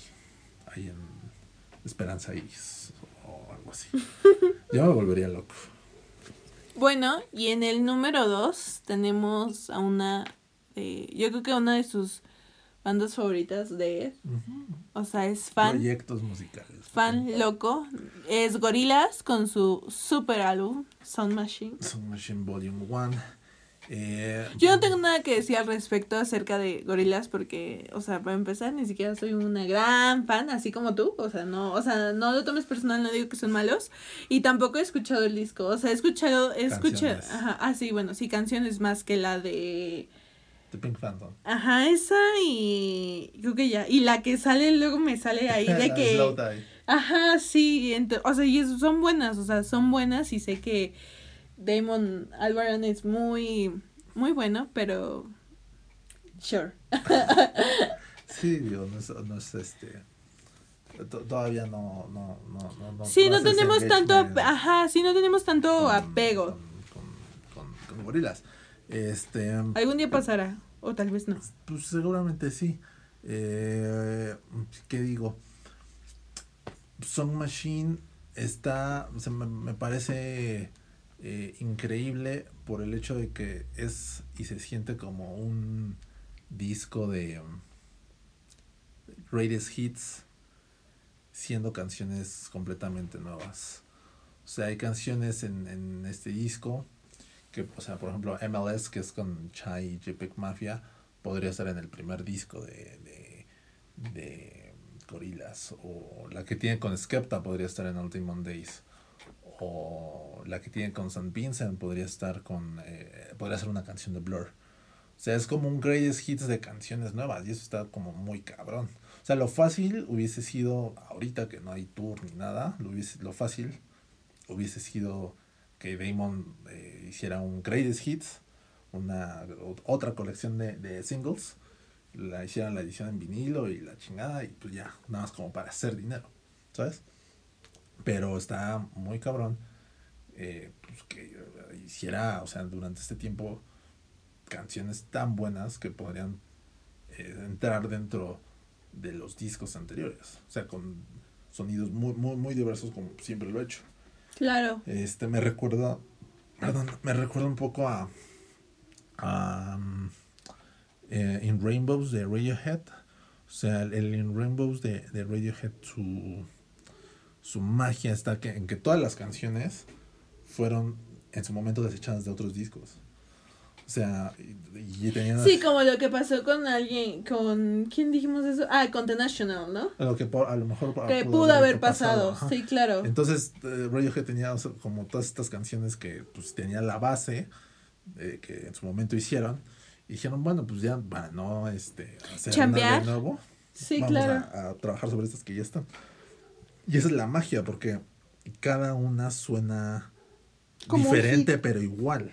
Sí, claro, no desentonan. Ajá, exacto. O sea, suenan a la época donde fueron eh, concebidas, pero con este, con esta producción que, que le metieron para el Rainbows, pues suenan, eh, eh, tienen coherencia entre ellas. O sea, claro. no, suenan completamente desacordes. Entonces, es algo que pasó con, con, con Song Machine y me parece pues, todavía un poco más impresionante porque son canciones desde cero en este caso. Entonces, pues, Damon Albarn confirmó una vez más que es uno de los más grandes genios musicales que la humanidad ha dado. O sea, tres décadas haciendo hits. Está muy cabrón. Sí, ya Damon, stop, please.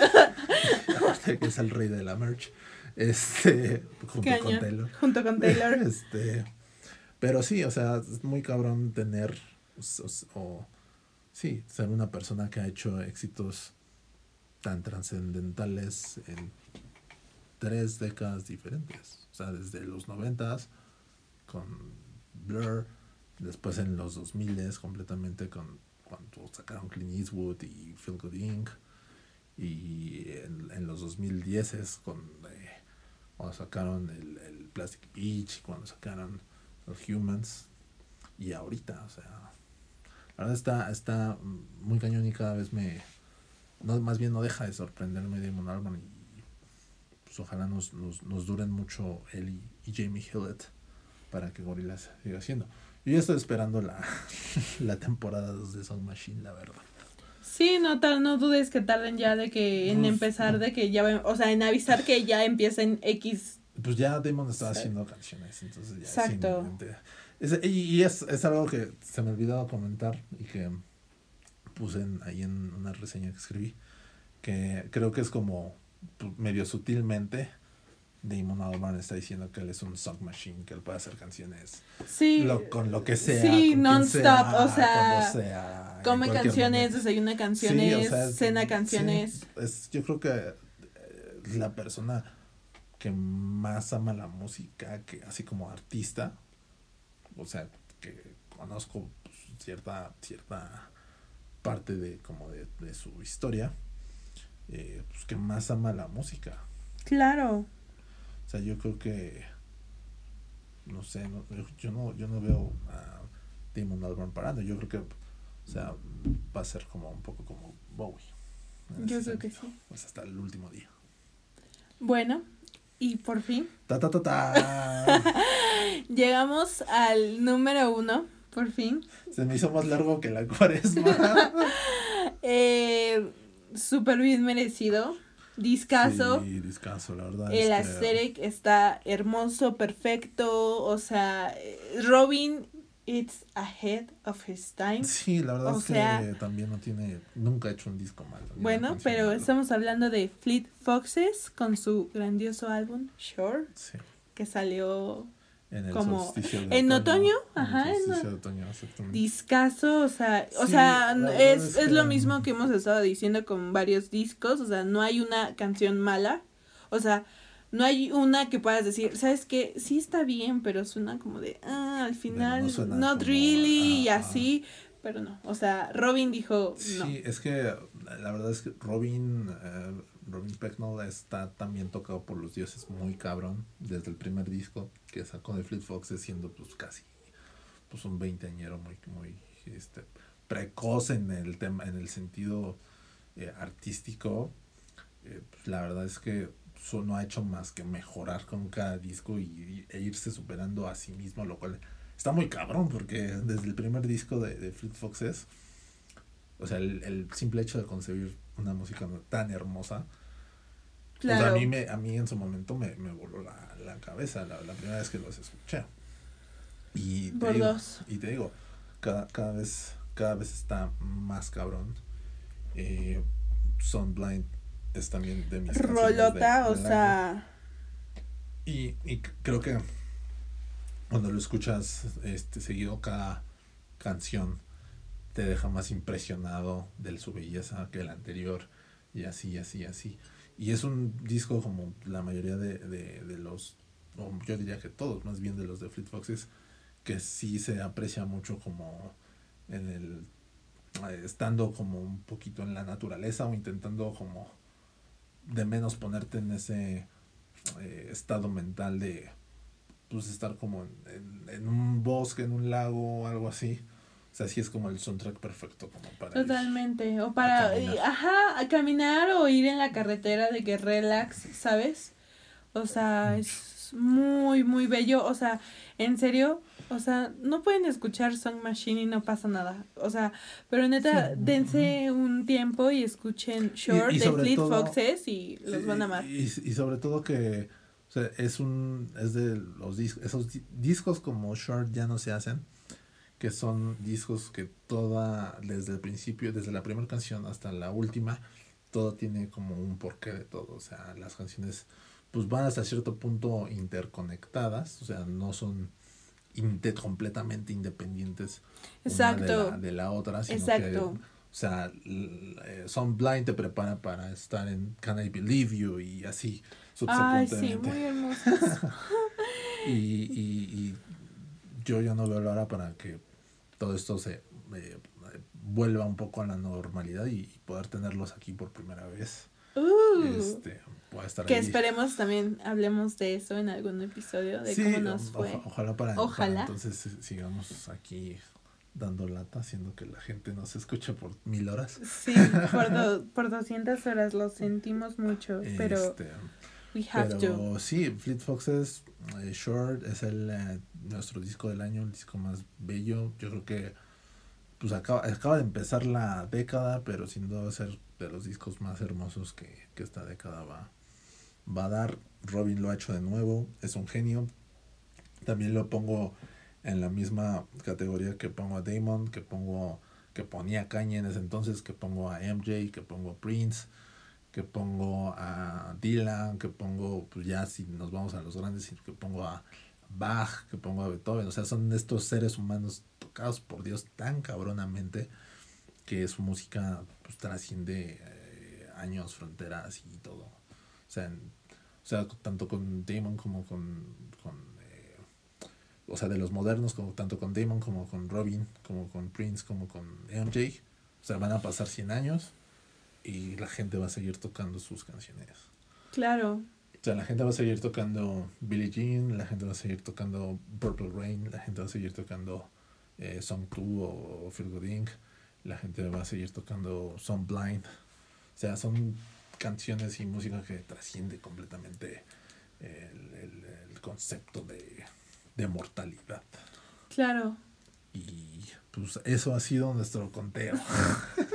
y ya después de unas... Maratónica. Sí, unas, una, después de una maratónica sesión y después de muchas horas y de muchos rants y de muchas eh, cosas randoms, eh, gracias por escuchar. Si llegaron a esta parte del podcast, se lo agradecemos de si son fans y les gusta el chisme también y se los agradecemos muchísimo porque pues digo, al final del día son álbums que no que nos sentimos que nos gustan y nos sentimos identificados de alguna u otra sí, que manera. Tenemos attachment con toda esta claro. música.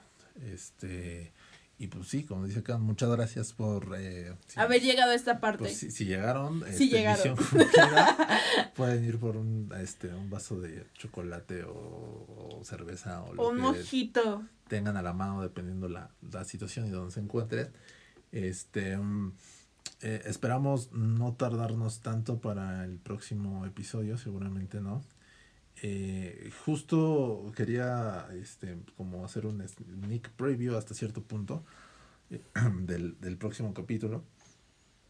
Y es que estoy muy encabronado esa es la palabra cabreado como dirían en España eh, porque ayer bueno sí bueno ya es que ya ni sé ni qué día a estas horas ya no sé ni qué día estoy.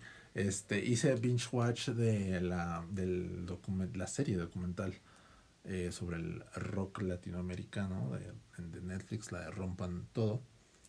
Eh, Y em, cuando se toca el tema en México, le dedican dos minutos, dos, dos minutos a las, para mí, dos bandas más importantes eh, artísticamente y sonoramente en la historia de este país, o sea, de México. Y eso. ¿A quién, es? ¿Quién fue? Eh, no quiero, no quiero, no, quiero spoiler, no quiero spoiler. Bueno, ok. Yo no, yo no he visto la neta el documental. Sí, digo, eh, para contexto, no tienes mucho. Eh, y soy muy joven.